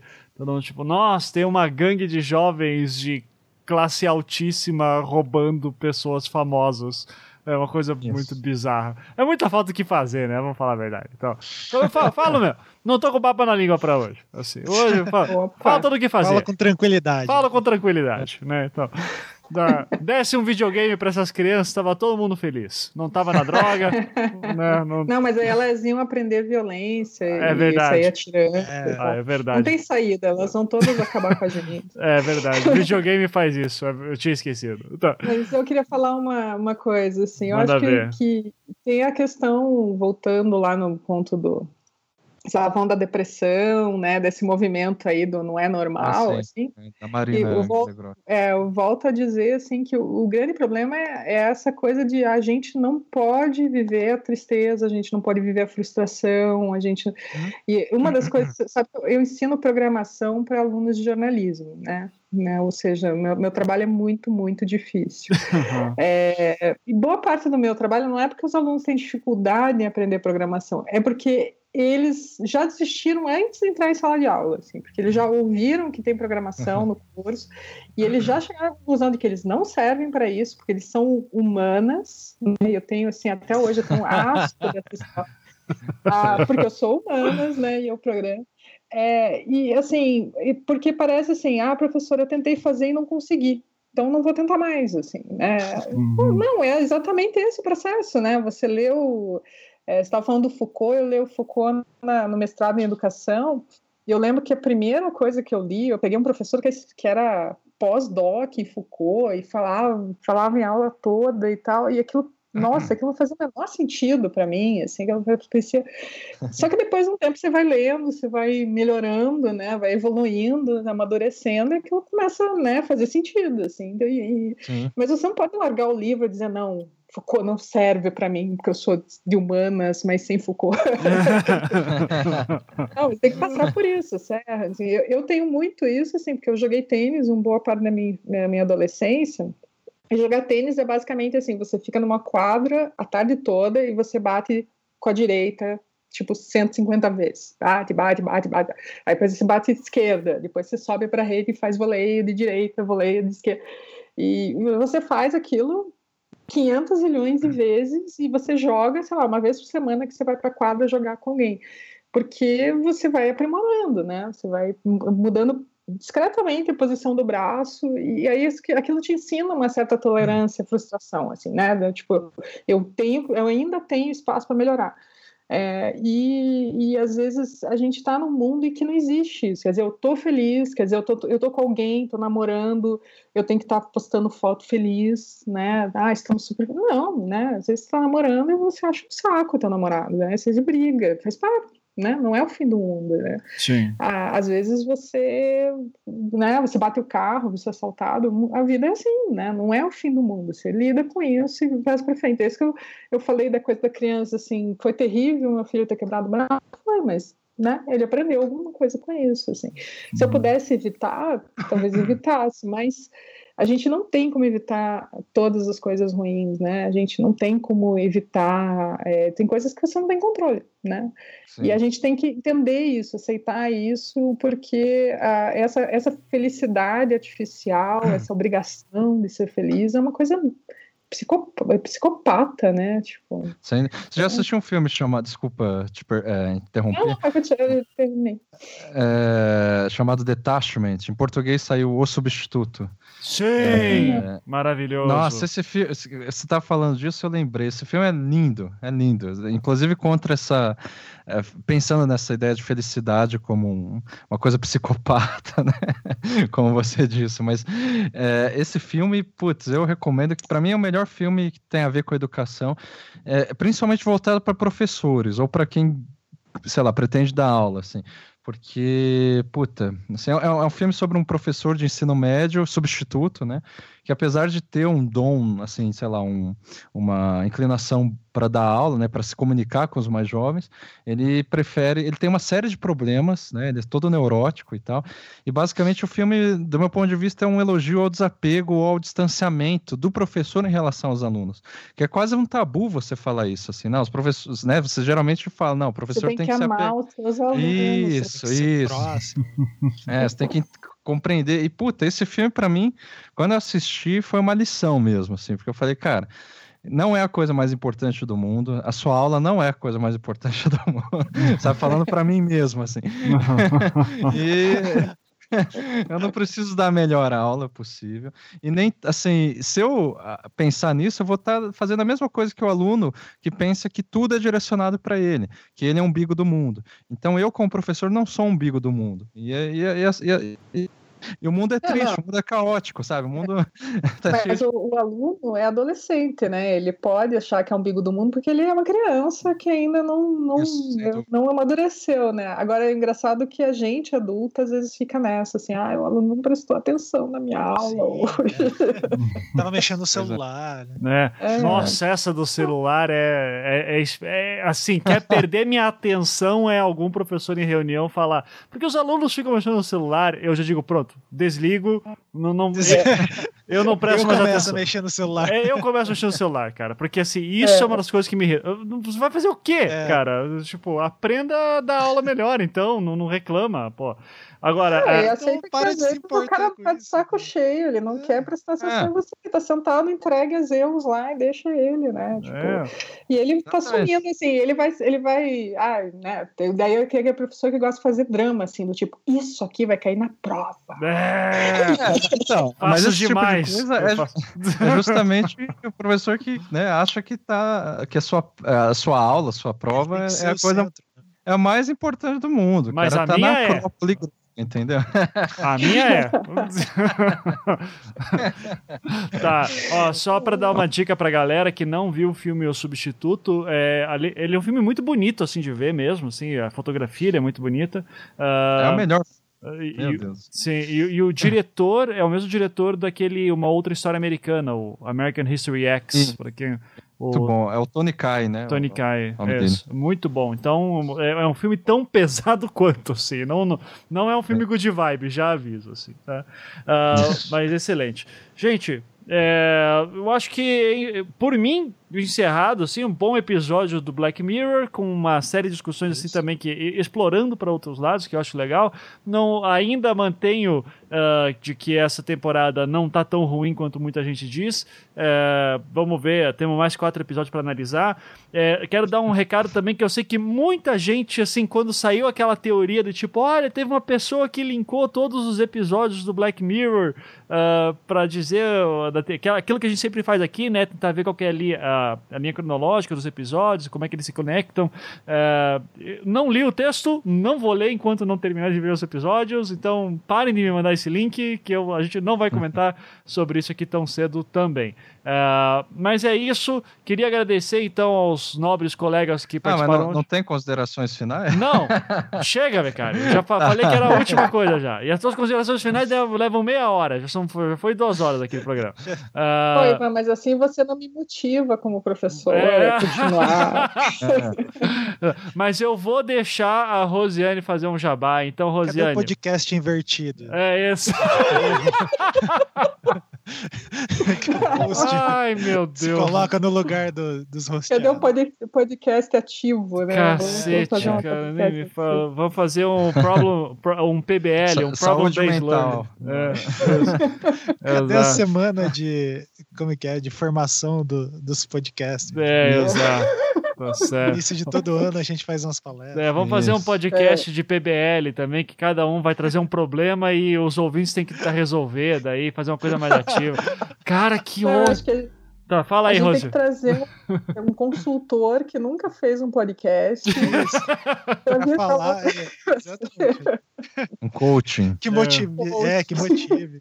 Não, que ou, fale ou, duas horas sem parar. ou ele até fez um podcast, só que ele faz podcast, sei lá, de culinária, e daí ele vem falar sobre como as táticas dele aju- podem ajudar a gente aqui falando de É, ele faz de um podcast de engenharia, geralmente, É, querendo isso. falar. Ou da Eu saúde senti uma, também. senti uma mágoa aí, tá? Senti Não, uma mágoa. De- má- Não, de forma Não tô alguma. falando sobre profissões que a gente trabalha. Não e, e não- e as aulas não vão começar daqui a alguns dias e ninguém tá, tá desesperado com isso, não. Não. Fica tranquilo. Não, eu nem, nem passei meu dia mexendo no meu plano de ensino e tal. Ai, nem me fala isso. Tá, vai, enfim. Cara, esses dias. ó, ó, desculpa, mas eu, eu tenho que falar. Alguém me, me, me indicou para uma pessoa que tava. Que tava ela, fe, ela pagou, fez algumas coisas de coach, eu não sei o que ela fez. Enfim, ela, porque ela tava se sentindo muito motivada. E daí ela viu que ela não conseguiu se- é, alcançar os objetivos dela, tipo, tá, é, não conseguiu se virar rica, né, digamos assim. É, e daí a pessoa me indicou para eu desmotivar ela. basicamente.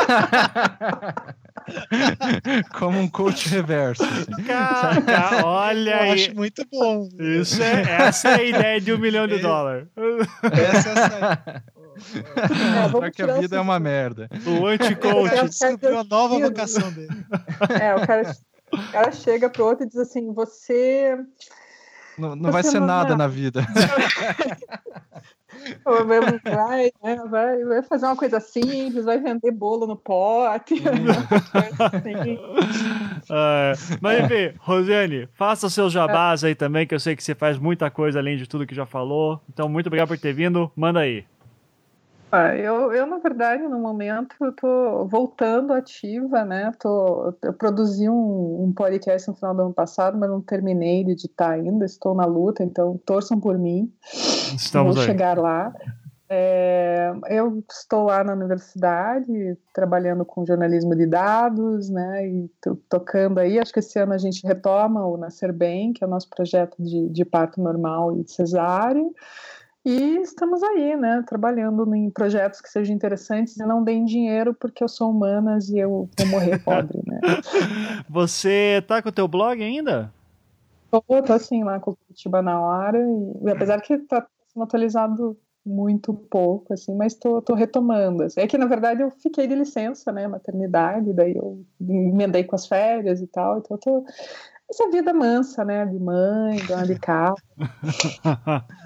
Certo, Mas eu não o, nada pra Mas eu vou deixar o, seu, o link do seu blog, Curitiba na Hora, aqui também pro pessoal, que tá um pouquinho desatualizado, hein, Rosane? Já tô avisando, tô, tô dando uma olhada aqui nele. Ah, Não, eu publiquei umas coisas novas essa semana, inclusive uma dizendo que os pais deviam, não deviam deixar os filhos é, Ah. entrarem no, nas redes sociais, esse é novo. eu entrei num link É. bizarro que apareceu lá em outubro, então peço desculpa pelo vacilo. Então aqui eu estou Não, vendo. Aí eu, eu, eu tô falando disso porque eu saí do Facebook, né? Então eu tô, tô falando sobre isso agora. Uhum. Ah, e daí tô, tô defendendo que todos nós devemos, deveríamos sair do Facebook, afinal de contas eles vão deixar os russos continuarem promovendo o Trump. Olha. Não, é, Eu na tenho rela- vontade disso quase todo dia. é, né? não, eu, eu já não posso mais dar. Cara, meu Facebook virou aquele aplicativo do Messenger. Eu só falo com as pessoas. É, o assim, meu não- também. eu não cara, posto mas mais eu nada. desaparecer dele. É, Não, então, mas daí o Facebook fica te dizendo que você tem um milhão de notificações e pessoas mandando cutucada e sei lá o quê, assim, é- aí você entra lá e tem, sei lá, uma tia tua que entrou duas vezes no Facebook em 96 e, sim. e tá aquela... né? Que você não fala com ela. também. É. Não, É. ou seja, ou seja, vocês lembram quando a gente entrava, aquele momento que começamos a entrar no, no Orkut, daí começava a aparecer um monte de coisa de glitter, assim e tal, e um Isso. monte de GIF bizarro? Chegou essa era. Chegou, chegou esse momento, né? Então, o, o Facebook tá de parabéns. Então, vamos ver aí. Se tudo der certo, o Zuckerberg concorre a presidente também daqui a alguns anos, né? Ou, ou- ou não, né? Vamos ver, né, Rosiane? Sei que. Não, o Zuckerberg é tipo o Luciano Huck deles, né? É. né? É isso aí, é isso aí. Então é isso, gente. Queria agradecer novamente por terem vindo. Becari, tuas considerações finais, aí você escreve em algum lugar e eu posto depois, tá bom? Tudo bem. Quero agradecer também o convite e a, a Rosiane, né? De ter Sim. participado Pô, aí com a gente. obrigada, gente. Obrigada Claro. por ter me chamado aí. Foi ótimo, muito obrigado, viu, Rogério?